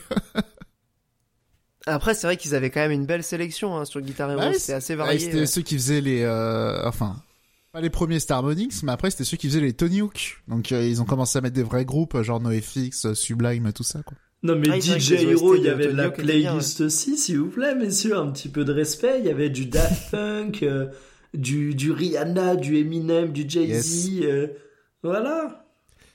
Bah Sans le bah jeu qui les a tous enterrés à raison, c'est Just Dance, hein. Mais bref. C'est clairement, c'est le remplaçant. Jamais joué ça hein, par contre à Just Dance. Bien sûr, c'est un peu chiant. J'ai joué vraiment que terminé. Euh, enfin bref. Hein. Avez-vous déjà vu euh, justement ce là, les rumeurs comme quoi Guitar Hero pourrait revenir? Je crois que c'est un des mecs de Electronic Arts qui est en mode euh, why not? D'Activision pardon, euh, qui est en mode euh, why not faire revenir Guitar Hero. C'est peut-être le bon moment. Euh, moi, j'y crois absolument pas au potentiel succès de, de ça. J'y crois zéro. Je crois les Zoomers, ils sont pas très vieux groupe de rock claqués. Ouais, c'est ça. Genre, c'est ça correspond plus trop au style de musique euh, que les gens. Il y a 15 ans, il y avait un, petit truc, il y a un petit renouveau, mais là, j'ai l'impression que les jeunes générations, ils sont pas trop dans dans cette. Euh, dans les groupes de rock ou groupes de punk et tout. Alors, j'apprends qu'il y a eu un DJ Hero 2. Ah, je sais pas. Ah ouais. Eh oui. ok. Sorti en 2010. Qui est sorti qu'au Japon. Ah, c'était euh, Activision. Pourquoi qu'au Japon?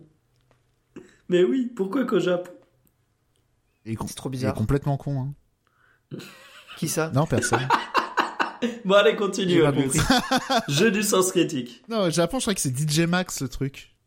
DJ Max, ok. Ouais, c'est ça. Non, c'est pas, pas du DJ tout Max, DJ Max. Respect, là? Euh, Le truc de, de Konami, là.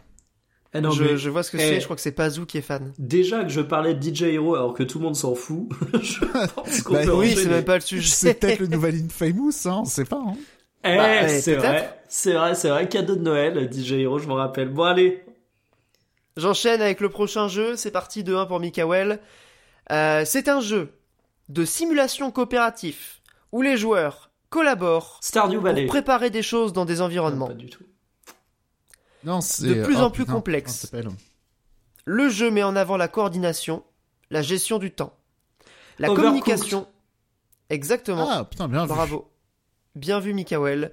Pour surmonter des obstacles et des énigmes, avec des commandes simples et une belle touche d'humour, il nous offre une expérience passionnante où les joueurs doivent travailler de concert pour éviter la confusion, tout en satisfaisant les demandes de clients affamés. Voilà, voilà.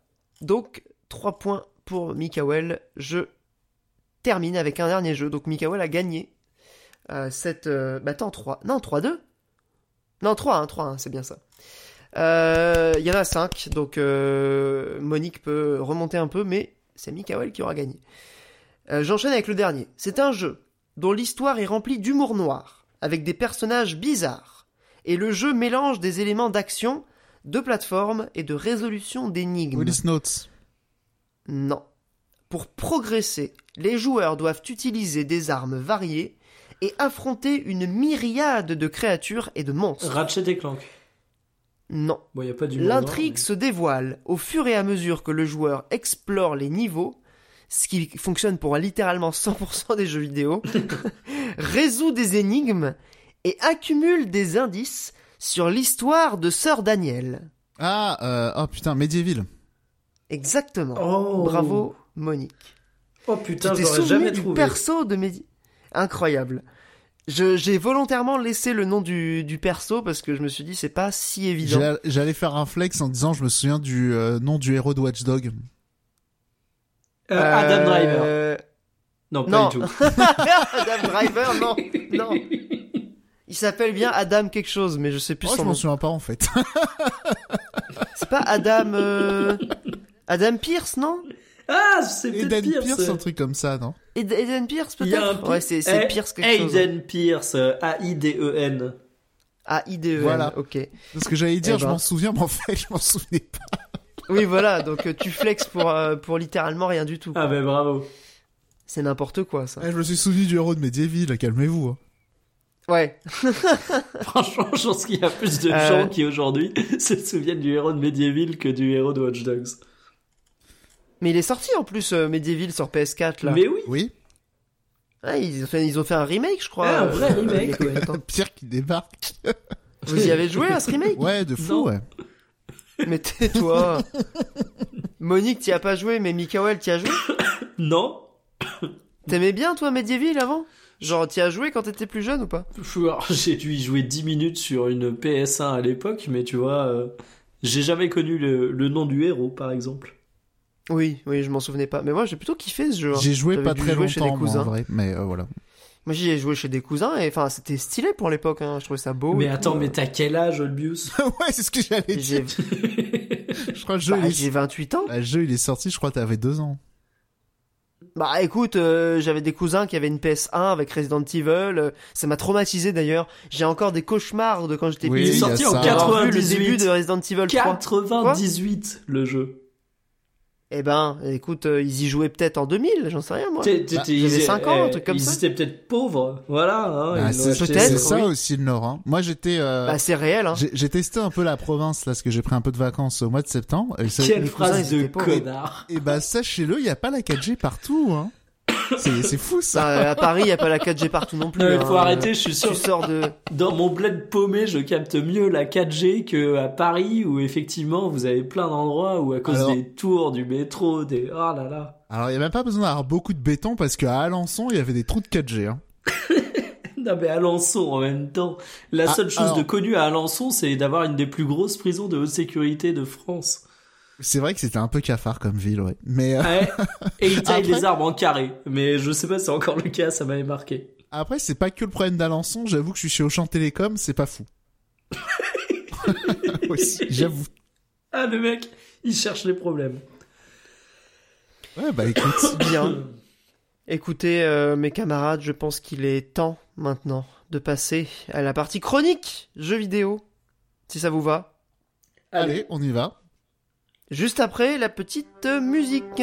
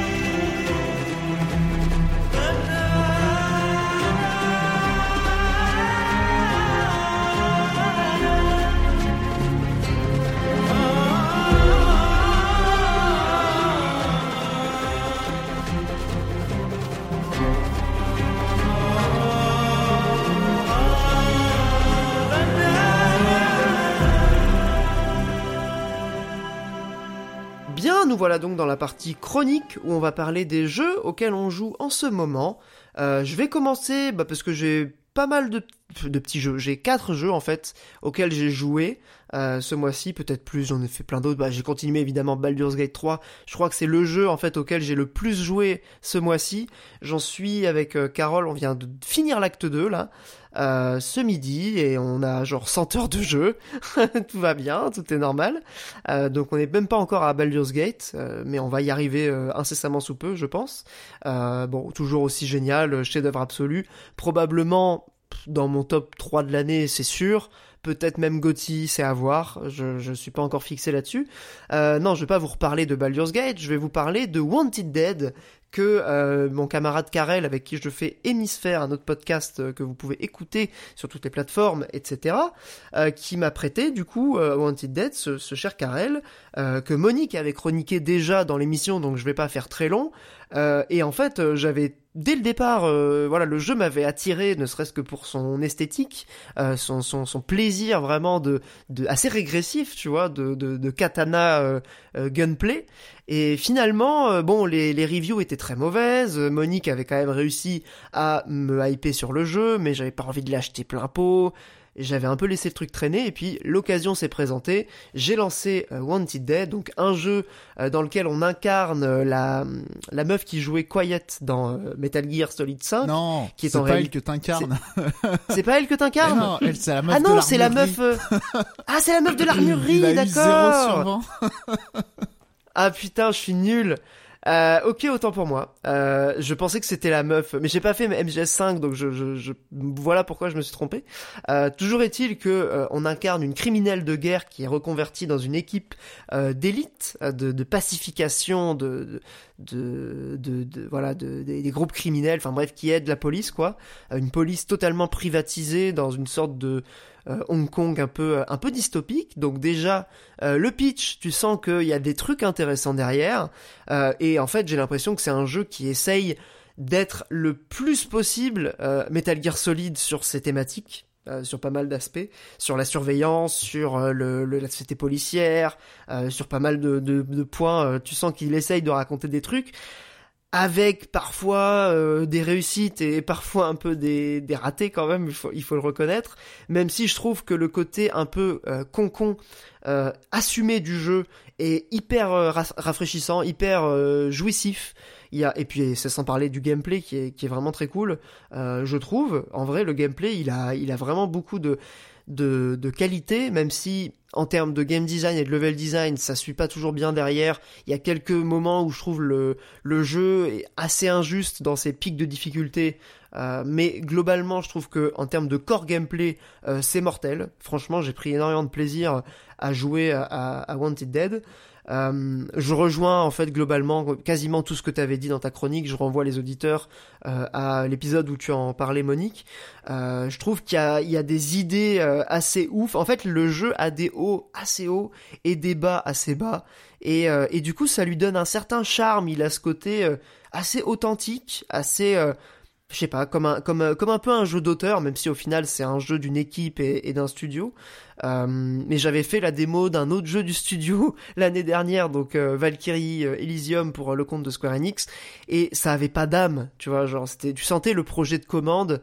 là où Wanted Dead, tu sens le, le projet qui qui a de la passion dedans, je trouve, qui a vraiment ce côté sincère et authentique. C'est un peu raté, mais l'envie est là, quoi. Bah ouais, c'est ça, et du coup, je trouve que, enfin, le jeu s'est fait tailler, mais de façon euh, assez violente par la presse. Je trouve que ça manque un peu d'ouverture d'esprit euh, à, la proposition du jeu. Et euh, je trouve que même d'un point de vue entre guillemets de testeur, euh, tu peux pas ne pas reconnaître que le jeu est original sur plein d'aspects, tu vois, euh, et qu'il est assez réussi sur d'autres aspects. Du coup, je trouve que l'espèce de, de, voilà de cabale, de mauvaise note qui s'est pris au moment de sa sortie est euh, assez injuste. Peut-être que c'est le mindset un peu on note par rapport à la durée de vie et au prix du jeu, etc., qui a fait que mais euh, mais c'est dommage. Voilà, ce sera ma plus grosse. En, euh, vrai, ça note aussi au somme, et c'est vrai que le jeu, il y a des points de sauvegarde placés n'importe comment. Oui, oui, oui. Non, mais clairement, il est assez injuste sur pas mal de ça, points. Il faut vraiment y aller avec l'esprit ouvert. Totalement. Et puis, enfin, si tu, si tu arrives à rentrer dans l'espèce de, de flow du jeu, même si encore une fois le concept est très critiquable, mais si tu tu te mets vraiment dans l'ambiance et que tu te concentres vraiment. Au début, tu vas en chier, clairement. Moi, au début, j'étais en mode c'est très dur, je galère, Quand tu comprends certains aspects, que il faut le jouer d'une certaine manière assez délicate, car elle me faisait la, la remarque que c'est un jeu dans lequel il faut caresser sa manette et non pas bourriner les touches. Et c'est exactement ça, en fait. Il faut vraiment y jouer de façon zen. Il faut pas y aller en mode euh, vénère, euh, euh, avec une envie de, de, de faire le jeu vite. Genre, c'est un jeu qui devrait durer 4 heures et qui en dure peut-être 10 ou 15, euh, vu que tu meurs tout le temps dans ce jeu.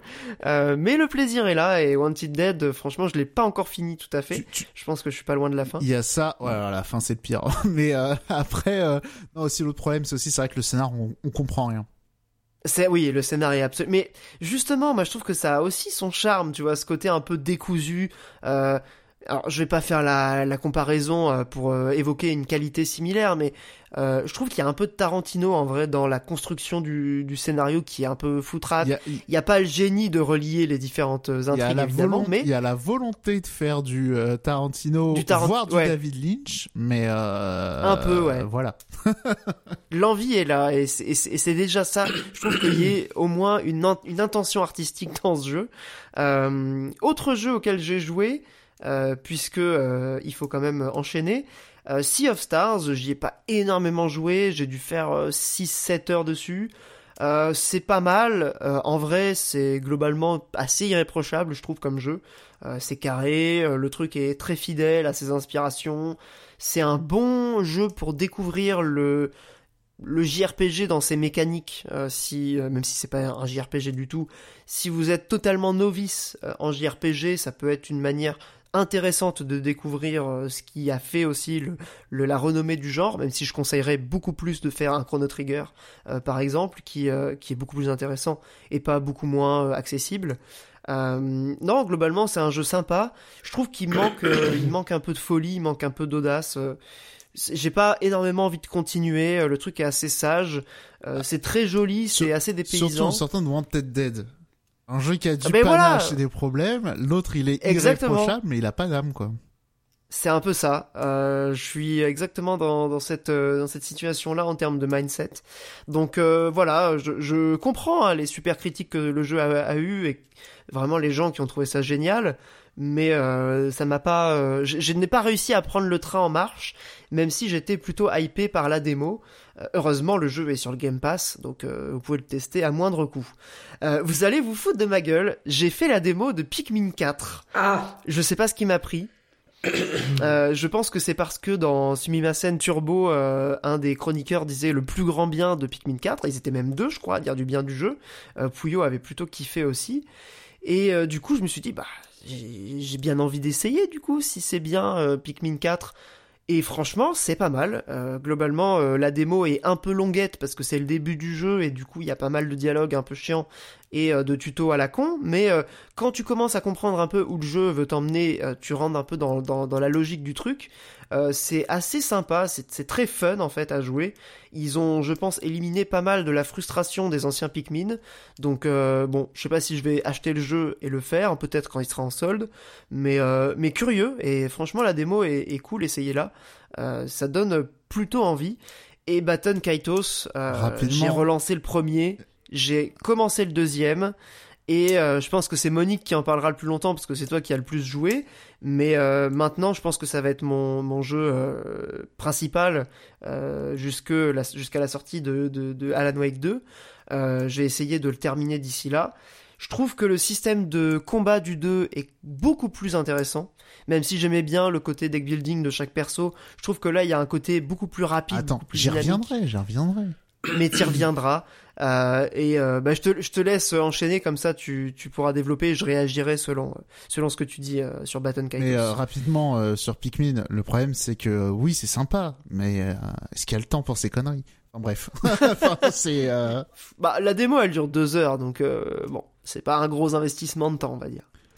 Mais oui, j'ai pas fait le jeu principal et je sais pas si je vais je vais l'acheter tout de suite. Ça dure 30 heures je crois Pikmin en plus. Ouais. Oh, je crois que la campagne principale, elle dure 15 heures hein, sur le ouais, 4. peut-être 15, ouais. Je, je m'en souviens plus. Mais ouais. Mais, mais bon. Ça vaut le coup, si vous avez envie de, d'essayer, c'est, c'est, voilà, la démo est gratuite. Euh, Baton Kaitos, mon cher Monique. Ouais, euh, comme on tarde un peu, je vais essayer d'expédier, parce que, euh, parce que j'ai, j'ai prévu un peu un, un gros pâté. Euh... Oh, vas-y. Alors, rapidement, du coup, euh, Baton Kaitos Remaster, donc, dedans, il y a Baton Kaitos 1, sorti en 2003 au Japon, mais il y a aussi Baton Kaitos 2 dans son nom original qui s'appelle Origin aux États-Unis, mais qui n'est jamais sorti en Europe. Et euh, pour le coup, c'était le premier Baton Kaitos, je l'avais commencé il y a 3 ans, un peu après le Covid euh, sur GameCube. Du coup, j'ai récupéré un exemplaire. J'ai repris... Oh, le, le border à 150 balles Non, euh, 50 je crois. Et euh, du coup, j'ai repris ma sauvegarde parce que euh, voilà, j'ai fait le premier CD. Donc là, j'ai fait le et j'ai fait le deuxième CD du premier sur ma GameCube parce que j'avais ma sauvegarde, faut pas déconner. Et j'ai fait le 2 sur le remaster. Mais euh, le truc, c'est que voilà, Baton Kaitos, surtout un jeu culte. Euh, ce que euh, obligé de faire un peu l'historique hein, parce que c'est c'est important quand même ah pour bah, c'est c'est ça qui fait que le jeu est ressorti évidemment pour un jeu comme ça oui parce que le le casting on va dire les gens derrière ce jeu c'est une dinguerie parce que c'est co-développé par Tricrescendo euh, Tricrescendo c'est un spin-off la société Triace elle-même qui est une scission de Tales euh, Studio. Euh, donc on va dire il y a déjà une partie euh, qui vient du JRPG, donc la partie Trick Crescendo ceux qui sont occupés du gameplay, la partie et l'autre studio c'est Monolith, donc des anciens de Square notamment, et eux qui sont plus chargés de la partie artistique et scénaristique du jeu. Donc le scénariste du, du, jeu il est méga connu, Masato Kato, Chrono Trigger, FF7, Xenogear, Chrono Cross, et Ninja Gaiden. Plein d'autres jeux. Hein. Ninja Gaiden sur NES, important. Ah ouais, Ninja Gaiden 3 aussi, mais bref. Euh, il y a ça, il y a le directeur artistique aussi de Chrono Cross et Xenogear, euh, Yasuyuki, euh, Yasuyuki euh, One. Voilà, et euh, la musique aussi, euh, Motoi Sakuraba, donc Golden Sun, les Mario Tennis, euh, les Mario Golf, les Dark Souls, tous les, Mario Sport en fait. pas tous, Mario Foot c'est pas lui, bref. ah oui.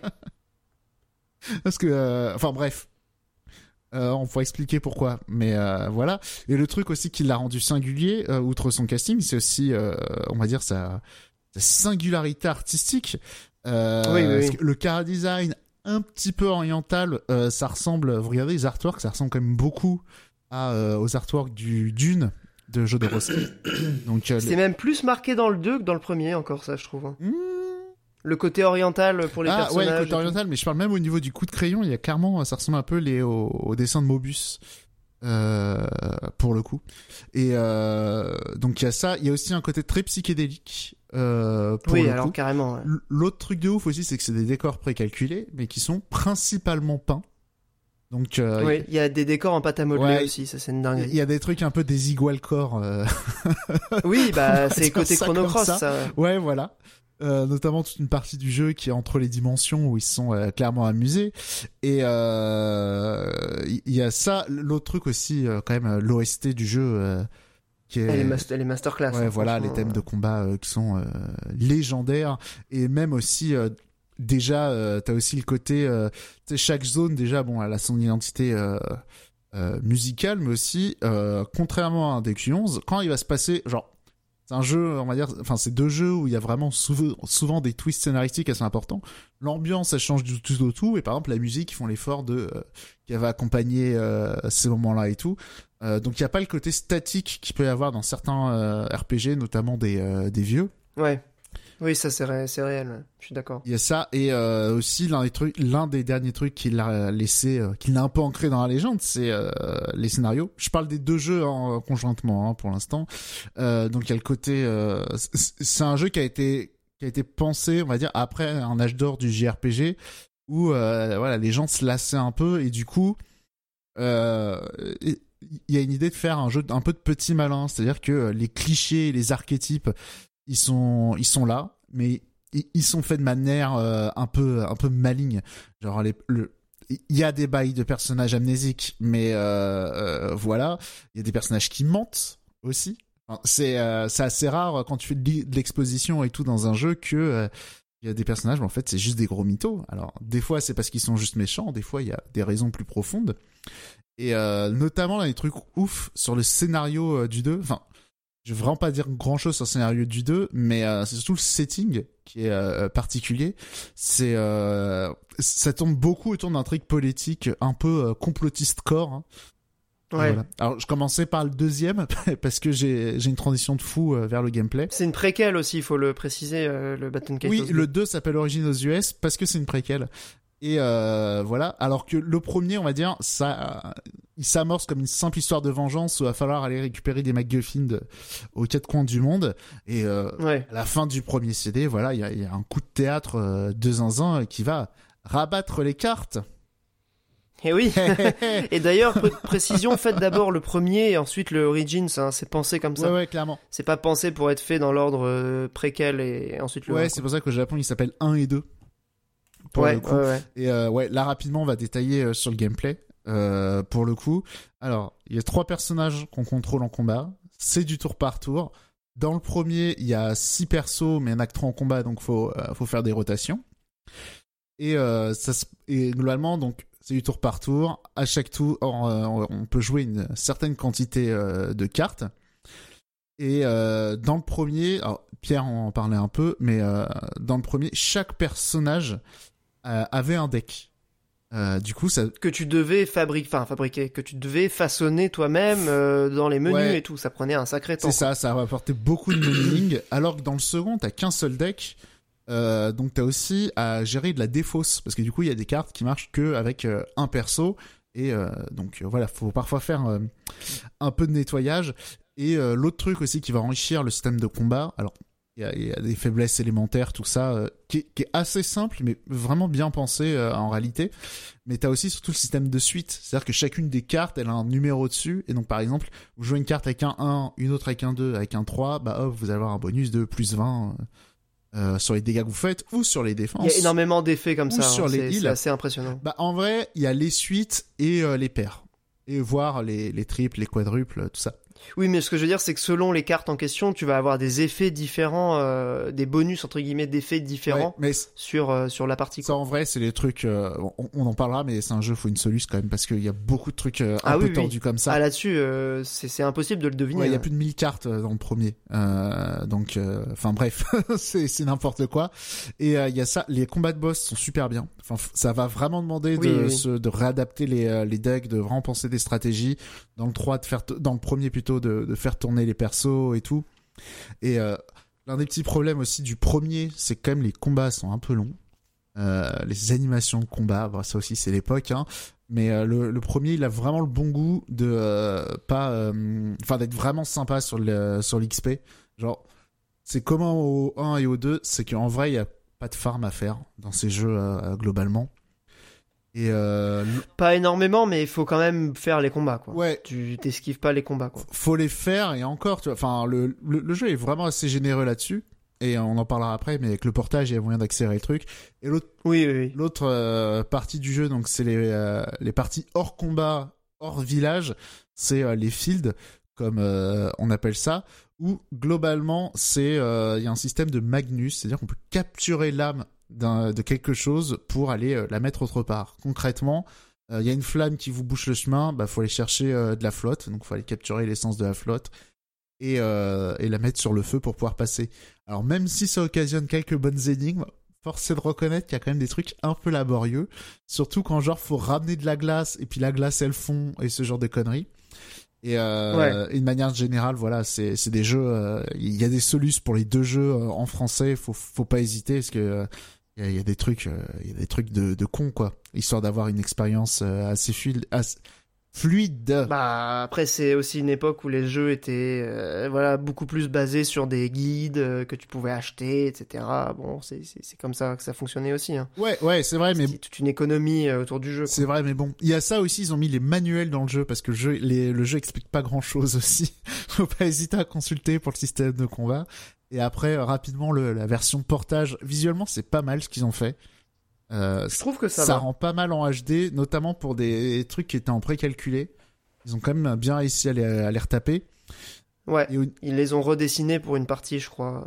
Ouais, il y, a, y a grave moyen, ouais. Et euh, au niveau de euh, quand ça va, des améliorations de gameplay comparé à la version GameCube, donc là déjà c'est en 16 neuvième, donc le menuing il est quand même beaucoup plus agréable parce que sur, euh, GameCube c'était vraiment à l'étroit euh, en 4 tiers. ils ont rajouté aussi la possibilité de one shot les ennemis, donc typiquement vous bloquez sur un boss, il y a moyen de le, de le dégager. Il y a... Ouais, tu peux vraiment faire le jeu vite. Il y a hein. ça, il y a la possibilité d'accélérer le jeu. Donc hors des combats, je recommande un petit x2. et ouais, ouais. malheureusement, dans les combats, euh, c'est pas vraiment praticable en fait, parce que... Euh... Bah non, non, tu peux pas trop faire le, système d'accélération. C'est euh... du tour par tour, mais quand vous commencez à jouer, vous avez un timer. Eh bah oui, c'est tout l'enjeu du combat qui est intéressant. Bah il y a ça qui est un peu désastreux du coup parce que typiquement les animations de combat ça aurait été bien qu'elles soient accélérées quand même. Et euh... Ah, tu veux dire qu'il aurait pu faire un système où t'accélères les animations mais tu gardes le même temps de décision. Même si après il y a les phases de défense, ça aurait posé problème, mais enfin dans tous les cas ils l'ont mis, ça sert à rien quoi. Il y a ça. Les... Oui. À noter aussi un truc qui a fait rager les Américains. Euh, les doublages. Parce qu'avant c'était doublé en anglais c'était mais ça c'est trop dommage moi je suis d'accord hein. franchement pour le premier jeu c'est hyper dommage. les voix étaient abominables. Les, les comédiens de doublage elles avaient un charme euh, pourri la qualité sonore elle était inaudible. Ah ça c'est réel que c'était horrible. Mais par contre ça avait son charme. Et là maintenant tu peux pas le nier y a des doublages japonais qui sont excellents. Non non ils sont bah ils ont refait je pense les doublages en vrai. Ouais il me semble que le jeu a été entièrement redoublé d'ailleurs bah oui, oui. Et euh, en tout cas, c'est mortel. Hein, euh, enfin, comparé à la VA. Enfin, bref. Et euh, autre chose à noter aussi, c'est que le premier est en français, mais le second est en anglais. Ah oui, c'est vrai qu'il y a ça. La bonne nouvelle, c'est important de le préciser. Au, Après, bonne nouvelle, c'est pas un jeu qui tchatche trop. Donc, euh, ça va. Il y a ça. Et après, je sais pas trop toi où t'en es. Mais par contre, moi, j'ai énormément de petits bugs. Rien de bloquant. Rien de, je dois relancer ma sauvegarde. Quoi comme bug? Euh, bah en fait quand tu approches euh, à côté d'un objet t'as une petite icône au-dessus de ta tête pour dire en gros tu peux le ramasser. Et des fois tu mhm. rentres dans des salles t'as le truc au-dessus de ta tête. Ah ouais. Donc il y a celui-là que j'ai eu mais j'ai jamais eu ça hein. après j'ai genre 8 euh, heures de jeu je pense 10 heures. Ouais celui-là moi j'ai eu pas mal de fois. Et il y a eu beaucoup de patchs aussi depuis la sortie. Donc c'est pas bloquant c'est rien. Ah ouais, y a, tu montes en haut mm. d'une échelle tu peux plus bouger Ok. Voilà. Ouais, bah. j'ai pas eu de bug bloquant comme ça. Bah, c'est pas bloquant parce qu'en fait tu redescends l'échelle, tu remontes. Euh... Ah oui, ça te débloque ça. Voilà, il y a des quand s'appelle quand t'es dans le menu à regarder tes cartes. Donc tu regardes une carte, tu passes à celle d'à côté, mais t'as encore la description de l'ancienne. Donc du coup, ça hmm. décale le truc. C'est c'est rien de très grave, mais quand même euh, au niveau du du polish, le petit artisan là, alors il me semble c'est Namco, ça expliquerait. Mais euh, normalement, il euh, n'y a pas ça hein, chez les, euh, les productions. Peut-être le principe de l'émulation, enfin le, l'émulateur qui est un peu qui est un peu au bout de sa vie dans certains moments, je sais pas. Aucune idée, mais ouais, il y en a vraiment beaucoup des petits trucs comme ça. Mais encore une fois, j'ai jamais eu besoin de relancer une sauvegarde ou un truc comme ça. oui, de couper le jeu. Le jeu, il s'est jamais, il a jamais planté à rien de ce niveau-là. Et, et, après, dans les petits trivia marrants, est-ce que tu sais comment d'où vient le nom Batten Kaitos? Euh, oui, oui, oui, ça vient d'une euh, constellation euh, de la baleine euh, en arabe, je crois. Ouais, exactement. C'est une étoile de, la constellation de, de la baleine en arabe. le trivia nul. Mais j'en ai. Oui, non, mais j'avais regardé justement quand j'avais fait ma vidéo pour Arte parce que je me souvenais. Enfin, j'avais jamais regardé en fait. J'avais pas. Et un dernier petit trivia aussi, un peu théorie du complot. Euh... Alors il y a quelqu'un sur Reddit qui disait ah putain c'est marrant avec Xenoblade 2 ça ressemble vachement à, à, Baton Kaitos avec les îles. Oui bah clairement le truc de la balade j'ai pas fait euh, Xenoblade 2 mais il y a des trucs en commun avec les îles flottantes quelques trucs scénaristiques un peu tirés par les cheveux qu'on peut rapprocher euh, avec les Xenoblade et Baton Kaitos mais ouais les baleines volantes. Ouais, non, mais même euh, des illustrations, d'autres trucs, c'est vraiment des clins d'œil, non, des, des, trajectoires de perso, on va dire ça comme ça. Ok. Et euh, non, et par contre, là où il y a la vraie théorie du complot, c'est que certes les volantes et tout, mais les combats de, de Batman Kaitos 2, il y a un annonceur, un commentateur euh, des combats, comme dans Xenoblade 2, c'est les deux seuls jeux que je connais comme ça. Et t'as aussi euh, le système où euh, tu utilises des attaques physiques pour charger la magie. Ah ouais, ok. Bah après, c'est potentiellement des gens qui ont bossé sur Baton Kaitos, qui ont une partie de l'équipe aussi à bosser Alors, sur, complètement, sur les complètement la partie monolithe, mais non, ce qu'on fait Bah le oui. gameplay, c'est la partie Tricrescendo. Oui, c'est vrai que c'est pas les mêmes gens ouais, qui sont le gameplay. ouais. Voilà, c'est fini. C'est plus un clin d'œil, ouais. Bah, trop bien, merci. Bah, j'ai rien à redire, c'était trop, trop clair. Euh, merci Monique, c'était parfait. Très très belle chronique sur euh, Baton Kaitos. Euh, essayez ces jeux, franchement, euh, c'est vraiment des jeux cultes. Si vous aimez le JRPG, je pense que c'est un jeu euh, euh, très intéressant, euh, même aujourd'hui, même si bon, il y a quelques petites euh, rigidités, vous vous en rendrez compte par vous-même. Encore une fois, faites le jeu En avec vrai, Solus. ouais, c'est ça. À part la Solus et les animes de combat du premier, je trouve que ça va. Oui, ça va. Non, non, mais ça va. C'est clairement, euh, ça reste un jeu GameCube. il est- C'est pas un jeu. Il est euh, étonnamment, alors mature ou moderne, appelez ça comme vous voulez, euh, dans son écriture. hein. Bah, comme tu disais aussi à juste titre, c'est aussi un jeu qui intervient dans une période euh, un peu de fin d'âge d'or du JRPG, où l'idée c'est un peu aussi d'avoir évolué avec son public. Je pense, après ça c'est mon interprétation, mais je pense que les gens qui ont fait ce jeu savaient que les joueurs étaient en partie plus âgés que euh, qui avaient grandi avec les JRPG de la grande époque, etc. J'ai vu une Euh, interview du directeur artistique qui a aussi dirigé le premier et je crois le deuxième, euh, qui a bossé après sur les Xeno, qui euh, disait que l'idée euh, en partant sur euh, sur Baton Kaitos, c'est de faire un jeu, et en particulier un RPG qui ressemble à aucun autre. Ouais, bah c'est plutôt réussi en vrai.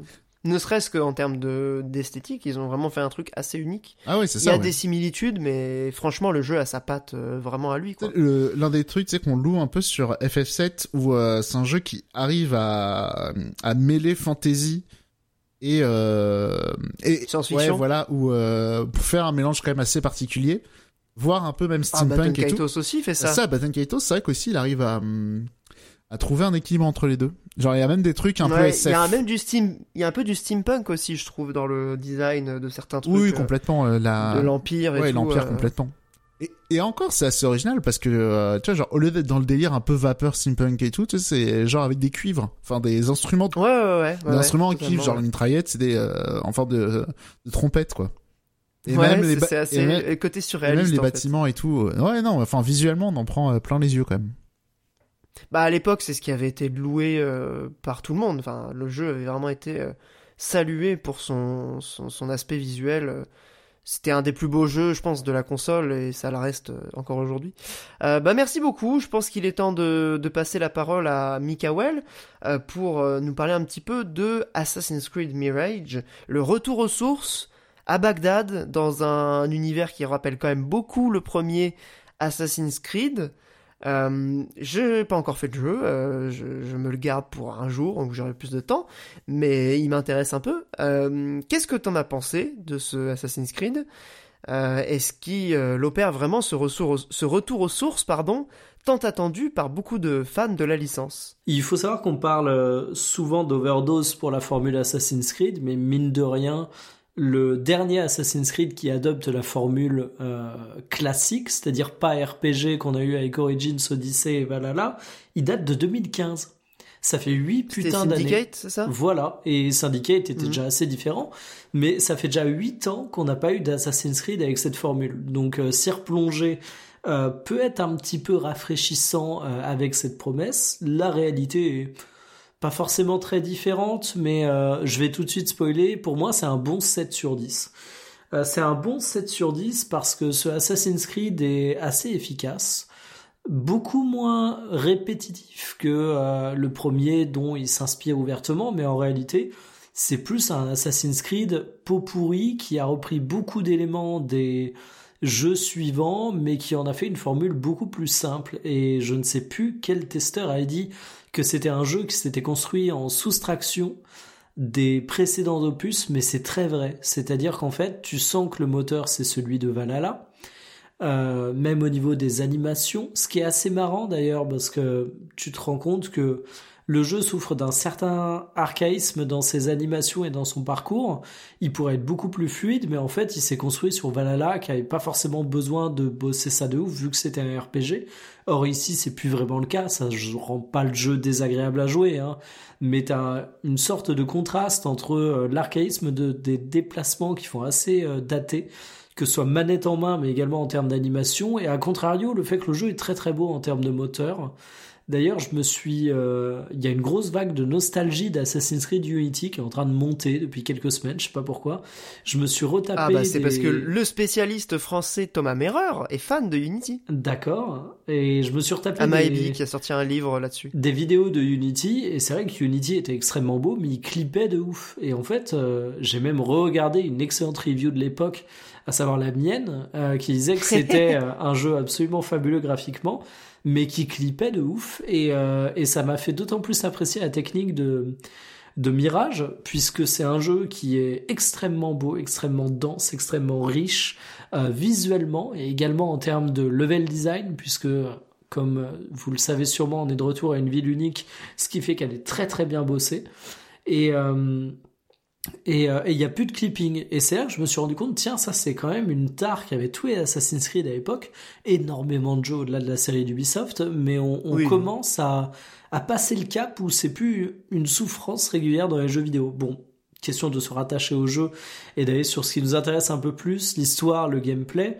Euh, on a une expérience de jeu qui est relativement classique, qui est pas aussi répétitive que le premier Assassin's Creed, mais qui va reprendre la fameuse formule du tu vas faire ta petite tour, tu vas aller assassiner des gens, tu as quelques activités annexes, dont des contrats avec des défis qui sont plutôt sympas.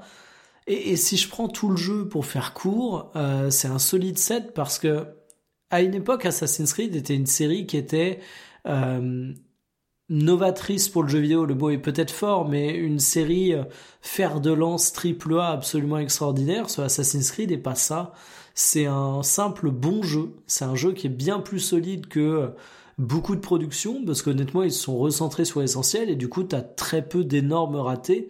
Mais en soi, est-ce que le scénario est exaltant? Non, il est bon. Est-ce que le gameplay euh, marque un cap par rapport au précédent? Non plus. On sent qu'on réutilise le même moteur.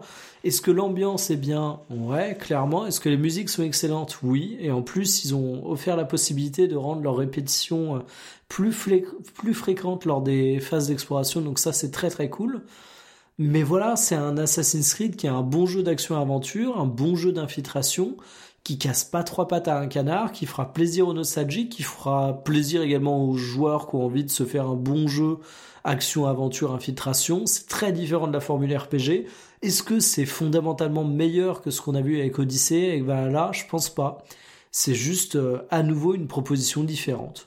Donc franchement, euh, moi qui suis un énorme fan de la série, j'ai apprécié le jeu mais c'est un titre totalement osef. Avant même d'y avoir joué, vous savez ce à quoi vous attendre si vous avez regardé une review de deux minutes.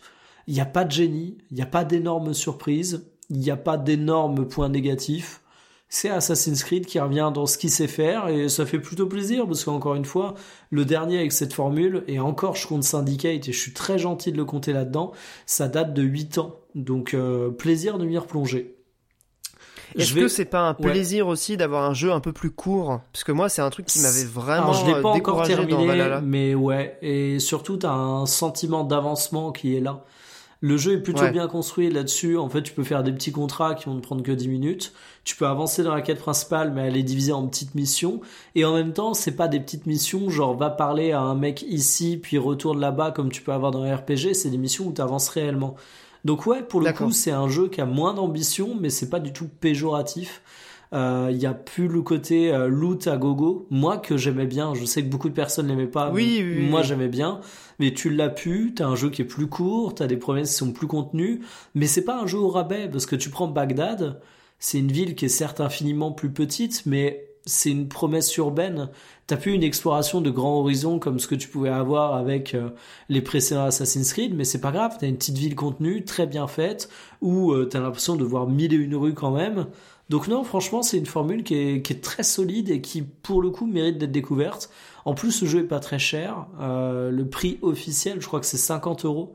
Ce qui est... D'accord, ouais, c'est volonté. Ils assument le côté ambition un peu revue à la baisse. Ouais, et tu vois, je suis même surpris parce que ça va lui donner l'impression d'être un jeu au rabais, Or, euh, ben, c'est un jeu qui te donne facilement 30 heures de jeu si tu veux vraiment tout voir. Et en ligne ah droite, je pense clairement que être pour 20 heures. Ouais. non, clairement, c'est un beau geste de la part d'Ubisoft là-dessus. Donc moi, je vois ça un peu comme un épisode de la réconciliation. Il fait plutôt bien le taf. Ça renversera pas l'industrie de jeux vidéo. Il y aura pas d'avant-après. Si tu l'as pas fait, tu louperas rien. Mais franchement, c'est un titre honnête qui mérite, euh, qui mérite qu'on s'y attarde si on est client du genre. Euh, Trop bien. Je vais tout de suite enchaîner sur Starfield. Alors Starfield, j'y ai. Oui, autre sujet quand même, euh, autrement plus complexe. Je, je vais pas me permettre d'être euh, très péremptoire sur Starfield parce que j'y ai joué une vingtaine d'heures, ce qui ne permet pas d'avoir un avis définitif sur ce genre de jeu. Euh, Starfield, moi, je dirais toujours la même chose, c'est que je comprends pas l'indulgence qu'il y a autour de sa technique. Euh, et quand je parle de sa technique, je devrais même dire, je ne comprends pas l'indulgence autour de son archaïsme. Parce que à la limite, ah euh, les graphismes, les, les graphismes, le, le fait que le jeu soit gourmand, le fait que des animations soient ratées, c'est une chose et je dois avouer que je m'en fous, mais à un point assez abyssal. Par contre, le fait qu'on ait très régulièrement des portes qui nous entraînent des micro-loadings comme à la grande époque de Skyrim, c'est un truc qui aujourd'hui est, est, très difficile à faire accepter. Alors ça gâche pas tant l'expérience de jeu, mais en fait, que ce soit dans les menus, que ce soit dans ces micro-loadings, que ce soit dans la manière dont sont gérés les dialogues, que ce soit dans la gestion de l'inventaire, que ce soit dans la gestion de ton vaisseau, tout pue Skyrim. Et t'as un archaïsme qui déborde de partout dans ce jeu, qui pour moi est absolument scandaleux et qui n'est pas assez dénoncé. Et moi j'ai toujours le même exemple, c'est que The Outer Worlds, qui est un double A développé par Obsidian, qui est sorti en 2019, s'est fait défoncer parce que tout le monde disait eh, c'est Fallout New Vegas mais avec moins d'ambition et ça commence à vieillir et il y a des archaïsmes. Alors Starfield a beaucoup plus d'ambition, c'est sans commune mesure. Par contre, Starfield, ben, c'est un jeu qui a beaucoup plus de budget, qui à mon avis a fait bosser beaucoup plus de gens, qui marketingement est beaucoup plus poussé. Il est sorti en plus 4 ans plus tard et on va beaucoup plus lui pardonner ses archaïsmes. Donc je dois avouer que je ne comprends pas là-dessus. Donc pour moi, ça c'est un point qui est scandaleux. Il n'y a pas d'autre mot. Une fois qu'on a dit ça, qu'est-ce qui reste? Ben, il reste un jeu qui est toujours aussi bon en fait. Je pense que à la manière dont les gens pourraient relancer un Skyrim aujourd'hui et encore s'amuser, t'as un peu la même chose avec Starfield. Est-ce que euh, l'univers est hyper cool Ouais, il y a des bonnes idées autour de l'univers et franchement ils ont fait un truc sympa. Est-ce que euh, les missions de faction sont hyper cool? Ouais, carrément. Plus que les quêtes principales, un peu à la manière de Skyrim, parce que tu vas pouvoir bosser euh, pour euh, une simili-armée où tu vas t'incruster dans un groupe de pirates en étant un agent sous couverture, tu vas pouvoir bosser pour une méga corporation. Euh, c'est bien écrit et franchement, c'est riche dans le bon sens du terme et ça, ça faisait longtemps que j'avais pas vu un jeu comme ça. Donc la formule Skyrim, la formule Bethesda fonctionne toujours aussi bien, mais t'as pas de révolution qui a, qui a été apportée là-dedans. T'as du housing, mais honnêtement, moi, m'a fait chier à un point absolu. T'as du crafting, mais t'as l'impression vraiment que c'est des éléments qui ont été mis sur le jeu et que tu peux faire tout le jeu sans t'en soucier, ce qui est peut-être très bien, mais qui me donne l'impression que euh, t'as as été un peu récupéré. Ah tiens, ça on l'a mis dans Fallout 4, ça c'était dans 76, ça c'était dans Skyrim, dans tel DLC. T'as vraiment l'impression qu'ils ont essayé de faire un gros jeu avec ça. C'est un super titre, il y a matière à s'amuser 300 heures dessus, j'en doute pas. C'est un RPG qui a toujours les qualités qui ont fait euh, kiffer autant de gens à l'époque. Mais par contre, moi, le maître mot, ça reste archaïsme. Alors, est-ce que c'est grave d'être archaïque quand t'es un RPG avec des ambitions de contenu absolument gigantesques en 2023 Non, ça ne te gâche pas ton jeu.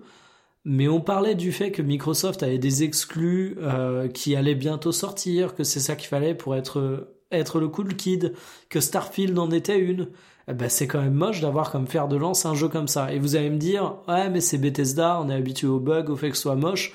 Ah, c'est pas une excuse. C'est comme si vous disiez auprès de vos potes, non, mais tu sais, moi, je suis un connard. Ils vont peut-être vous le passer une fois, et puis au bout d'un moment, on va dire, bah, c'est pas parce que tu dis que t'es un connard que tu peux te comporter comme un connard sans qu'on t'en veuille. Ben, les jeux Bethesda, c'est la même chose. Oui, ils sont buggés, oui, ils sont moches. J'ai même vu quelqu'un me défendre sur Twitter le fait que c'est fait exprès pour que le jeu soit modé derrière. Non, mais vous foutez pas de ma gueule. Donc euh, très bonne expérience, mais franchement, moi j'ai eu du mal là-dessus et j'insiste. Quand je parle de d'archaïsme, c'est pas que les graphismes, je m'en fous. C'est pas que l'optimisation du jeu, c'est vraiment dans toute sa construction, toutes ses mécaniques, dialogue, gestion de l'inventaire, combat, même s'ils ont un peu plus de pêche, c'est un jeu qui sera un jeu apprécié par les gros fans de RPG, mais franchement, c'est quand même une petite douche froide pour moi. Ok. Mais tu comptes quand même continuer le jeu ou parce que t'as l'air. Euh, je, pense que je vais le reprendre, mais si tu veux, euh, là il y a le Assassin's Creed qui est sorti, je me suis mis dessus. Il va y avoir le Spider-Man qui est qui va sortir, je vais me mettre dessus. Il va y avoir un autre titre, je vais me mettre dessus. Alors il y aura forcément un moment où je vais le réinstaller et je vais passer 100 euh, heures dessus au cours d'un été où j'ai une semaine de congé et où j'ai pas d'autres jeux. Et je pense que je vais vivre ma meilleure vie et que je veux dire que c'est un super bon jeu et que je suis très content de l'avoir acheté. Mais euh, on parlait de Cyberpunk qui avait ce côté... Euh, c'était le jeu qui était censé être the big thing, tu vois, qui change beaucoup de choses. Starfield, on l'a quand même vendu, tu vois. Le successeur de Skyrim, c'est quand même pas rien. Bon, bah, au final, euh, génial. C'est Skyrim dans l'espace. On l'a beaucoup dit, mais je pense qu'il faut insister sur la connotation péjorative que ça avait aussi. C'est que c'est Skyrim dans l'espace, sauf que euh, Skyrim est sorti en 2011 et on est en 2023. Non, 2011 Je sais plus la date de Skyrim. Euh, si, c'est ça, hein. c'est 10 ans. Ouais. C'était le 11-11-11, je crois qu'ils avaient fait une com là-dessus. Exactement. ouais. Juste. Putain. Euh, Très subtil. rapidement, tu dis que tu vas te remettre à, à Starfield euh, plus tard. Mais euh, moi, je pense que tu n'auras pas le temps parce que j'ai. Euh, dans les news, en fait, je voulais en parler, mais j'ai oublié ce que je l'ai mis en bas de mes notes. Il y a Warcraft Rumble qui arrive sur mobile, Mikael. Ah, c'est vrai. Ben, je vais mettre à Warcraft Rumble. Bah oui, c'est ça. Un, oh, pardon, un non, non, un défense triple A sur mobile. Starcraft. J'oublie juste un truc sur Starfield qu'il faut absolument que je vous dise. J'ai dû passer mon clavier en QWERTY. Ah. Parce qu'il y a une touche que j'ai remappée et euh, tu n'as pas l'équivalent dans le menu pour la remapper correctement. En fait, c'est juste absent.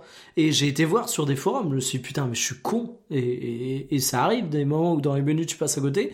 Mais non, non, j'ai vu des mecs sur des forums, notamment de JVC, qui disent, oui, oui, pour ça, faut passer ton clavier en QWERTY on parle d'un jeu qui est le fer de lance de. Euh, c'est méga, c'est méga débile. Mais t'as plein de trucs comme ça, genre euh, quand tu vas vouloir appareiller des vaisseaux, quand tu vas pouvoir débarquer, faut rester appuyé sur une touche, c'est pas bien expliqué. Et t'as plein de petits trucs comme ça à la con. Il y a des dingueries de problèmes de finition. Enfin, franchement, euh, c'est flippant. Ah ouais, ouais, finalement, ça fait, ça fait un peu bader. et c'est bien que tu le précises et que tu affirmes cette, cette idée-là, parce qu'effectivement, euh, ça a été dit par des joueurs. Moi, j'ai vu pas mal de retours de la part de joueurs autour de, cette idée-là. Mais par contre, c'est vrai que les, les, critiques presse euh, ont un peu mis la poussière sous le tapis. Mais en fait, j'ai l'impression euh, qu'ils ont, ils ont tellement peur de se faire taxer d'anti-Microsoft. Enfin, tu, tu, il y a eu une virulence absolument énorme sous, sous chaque grande critique sur Twitter émise contre le jeu. J'ai vraiment l'impression qu'il y a le côté, c'est le joyeux de la couronne. Et si tu dis derrière qu'il est archaïque ou que la technique est dépassée, tu passes pour un, tu passes pour un, j'allais dire un footix.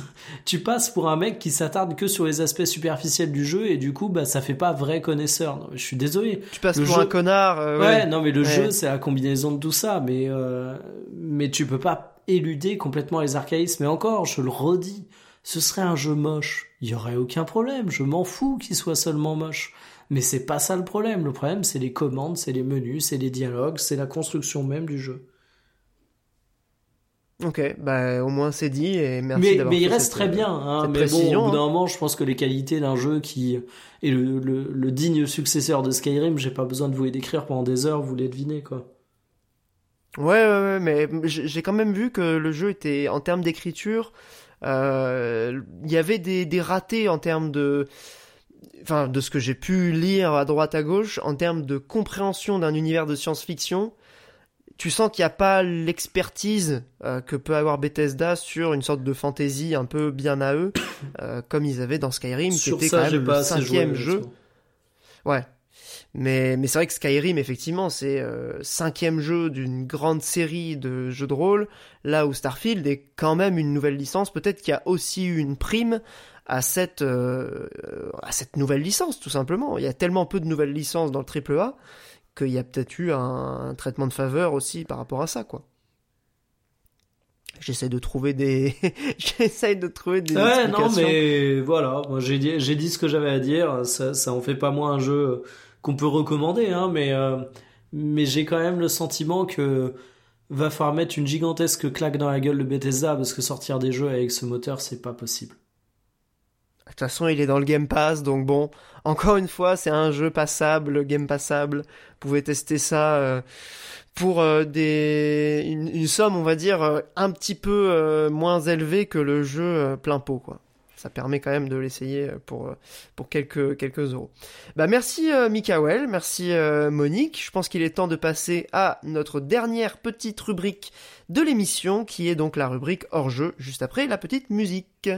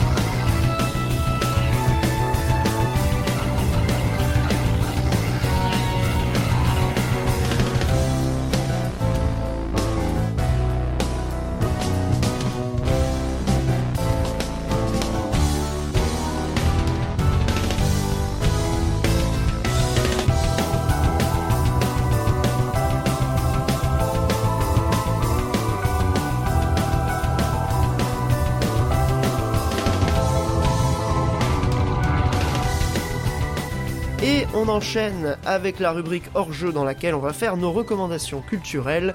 J'en ai deux, ça va être assez rapide. Euh, puisque globalement c'est des recommandations. Je, précise quand même, euh, parce que c'est normal, euh, que c'est des bouquins qui m'ont été envoyés, qu'on m'a offert en quelque sorte, par l'auteur, enfin le, coordinateur du, premier et par l'éditeur du, second. Le premier, c'est Introduction aux théories des jeux vidéo coordonnées, coordonné, pardon, oh, je crois qu'on fatigue là, ça fait trois heures de podcast, désolé, par Sébastien Janvaux, qui est un chercheur français sur le jeu vidéo en Game Studies à l'université de Liège. cet ouvrage, en fait, c'est une proposition de synthèse des recherches autour du jeu vidéo euh, dans tous les domaines en fait qui, euh, qui, le, qui le regroupent. Euh, donc il y a un ensemble d'universitaires, de, spécialistes de, plein de sujets qui proposent voilà des, articles, des, chapitres sur une thématique qui leur est chère.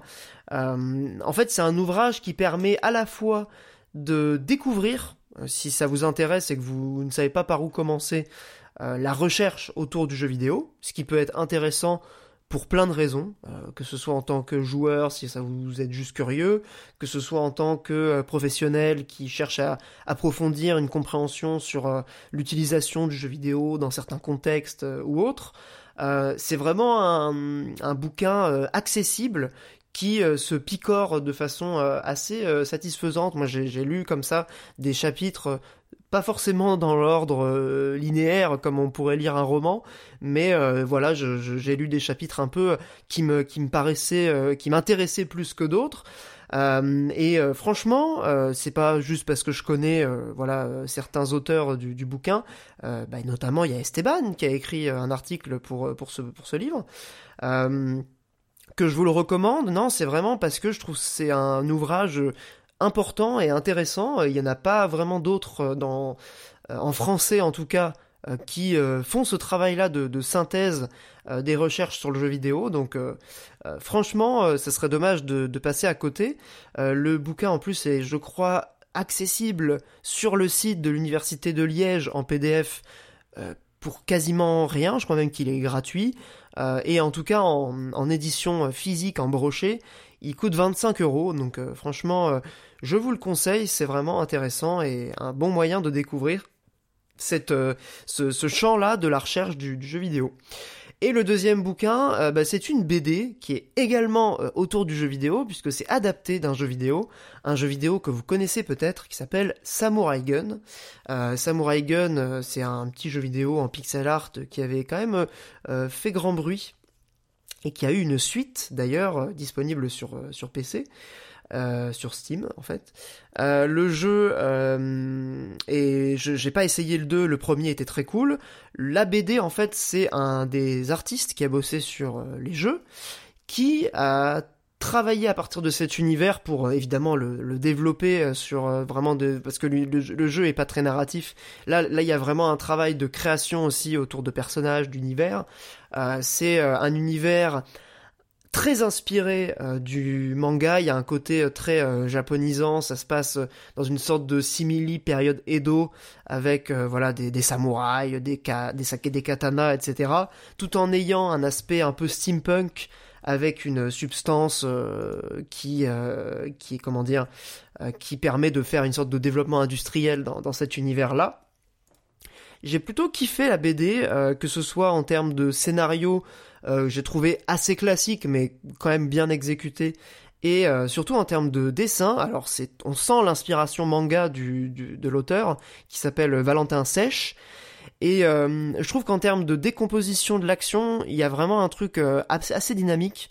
c'est, enfin c'est plutôt sympa à lire. Euh, le truc c'est assez court en plus, c'est pas une énorme BD, ça se lit vraiment très bien. Euh, et euh, tu sens le, la volonté de rendre hommage aussi à des, à des inspirations. je pense Gun notamment, il y a, y, a, pas mal de d'inspirations, notamment dans le manga, mais pas que, je pense. Je, je connais un petit peu moins l'univers des comics, mais ça m'étonnerait pas qu'il y ait d'autres inspirations de, de ce côté-là aussi.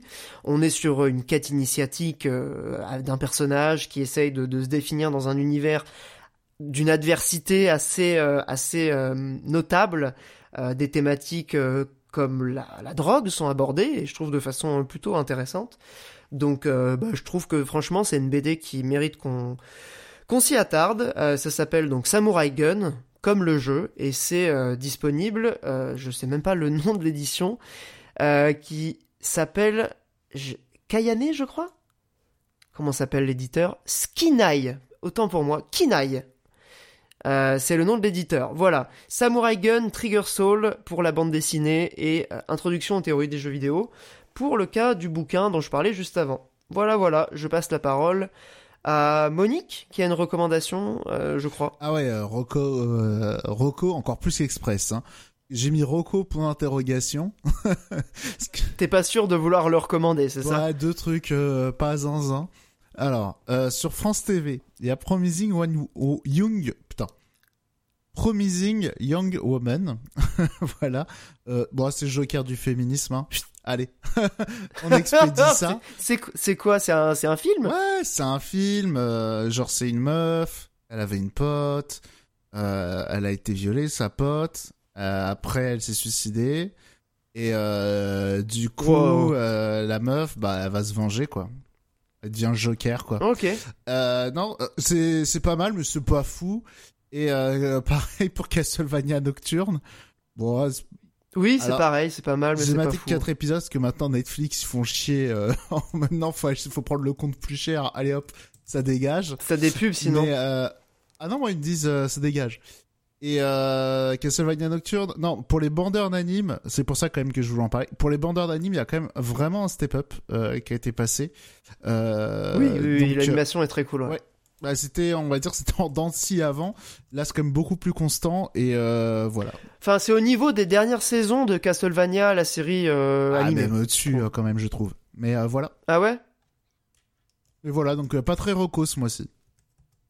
Ouais, Rocco, Rocco mi-raisin, quoi. C'est ça. moi, j'ai vu aussi Castlevania Nocturne, j'ai mis 6 c'est pas mal. Je trouve qu'en termes de scénario, c'est moins bien quand même que la série oui, et puis ça pose beaucoup moins bien euh, le. Enfin, ça pose pas euh, aussi bien un lore. Euh, ouais, ouais, ouais, même s'il y a des personnages qui ont l'air sympas, euh, bah genre typiquement la meuf qu'ils ont qu'ils ont ramené là. euh, qui a l'air cool, mais euh, sinon. Ouais, c'est un peu moins travaillé là-dessus, et puis je trouve que les personnages tiennent moins la route de façon générale. puis en termes d'écriture, enfin bref, il y a pas mal de petits trucs qui sont moins bien, mais par contre c'est vrai que les combats, notamment dans le dernier épisode, il, y a, il est assez assez action. Et euh, il y, a, y, a, du plaisir d'esthète pour les gens qui aiment l'animation un peu euh, traditionnelle, notamment de scènes d'action. Bah, c'est assez kiffant. Globalement, ça bagarre pas mal. Hein. Euh, tu sens que ils ont débloqué quasiment à tous les épisodes. Ils ont débloqué un petit budget quand même, je trouve, sur cette partie de la saison. oui, la série d'origine a, eu du, a eu du succès, je pense, pour, pour faire ça. Quoi. Il y aura une saison 2 qui est d'ailleurs en cours de production. Pour Castlevania Nocturne. Sans déconner. Mikael, Ouais, bah oui, c'était sûr. quatre épisodes. Est-ce que t'as une euh, les saisons arrivées quoi Bah oui, oui, c'est ça. Euh, Est-ce que t'as une reco euh, Mikael ou Nick la culture?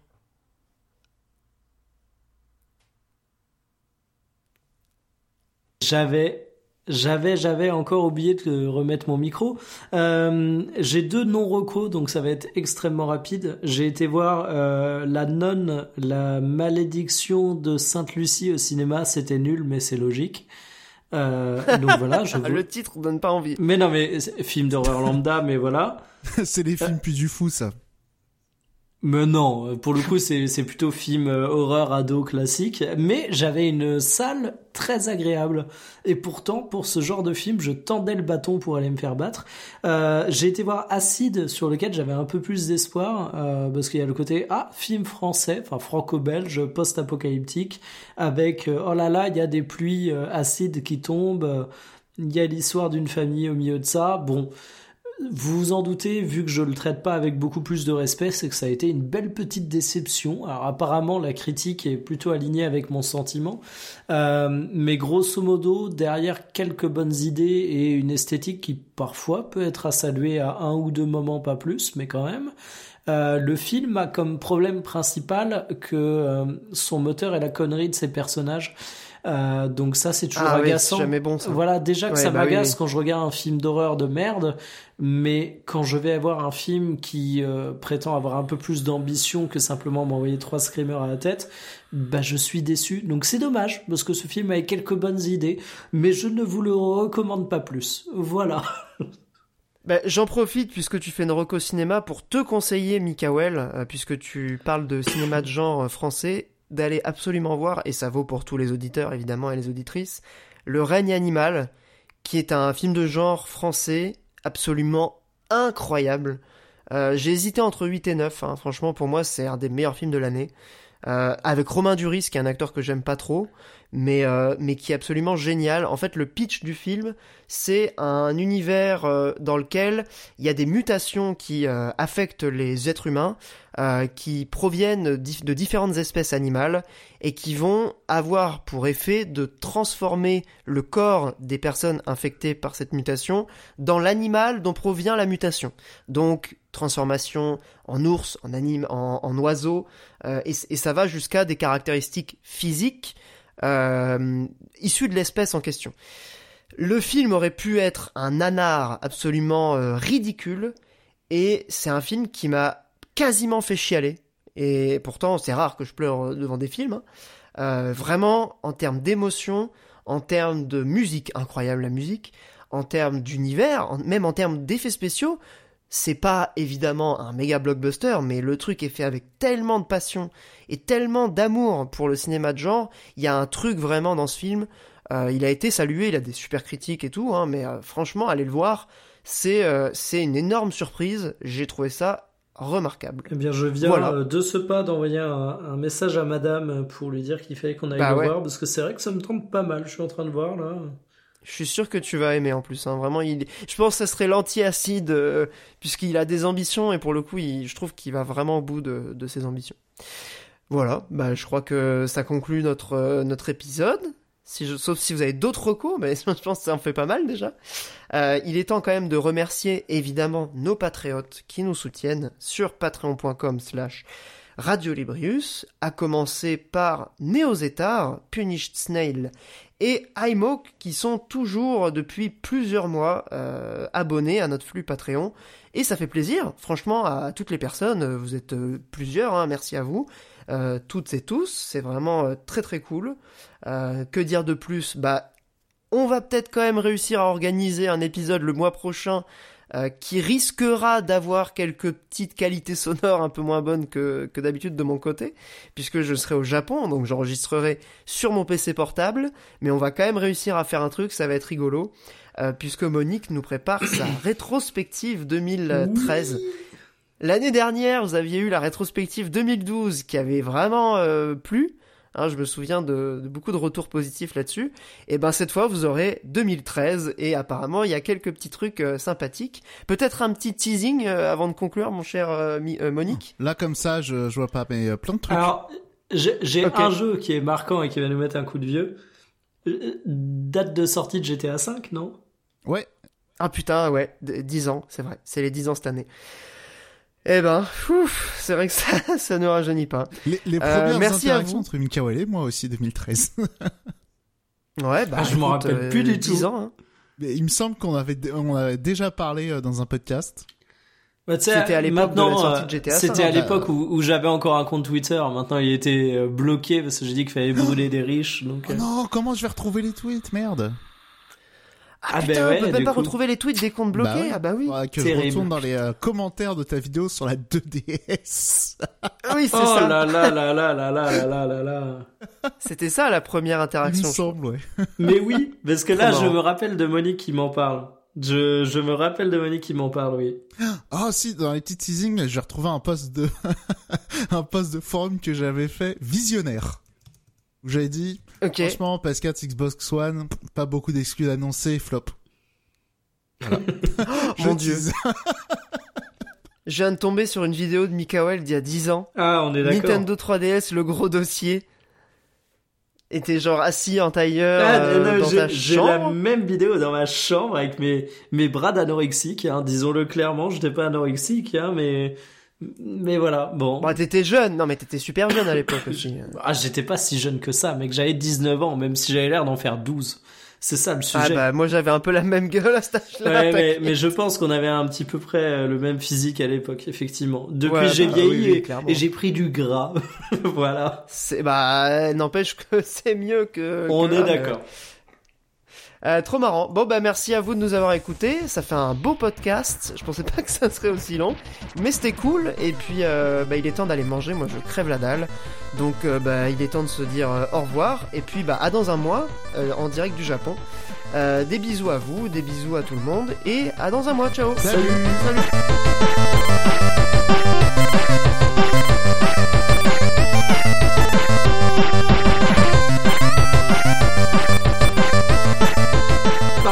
Ce qui va être très bizarre, c'est que c'est que tu m'auras sur le podcast et les auditeurs m'auront, à moins que tu le coupes, juste dire alors euh, oui.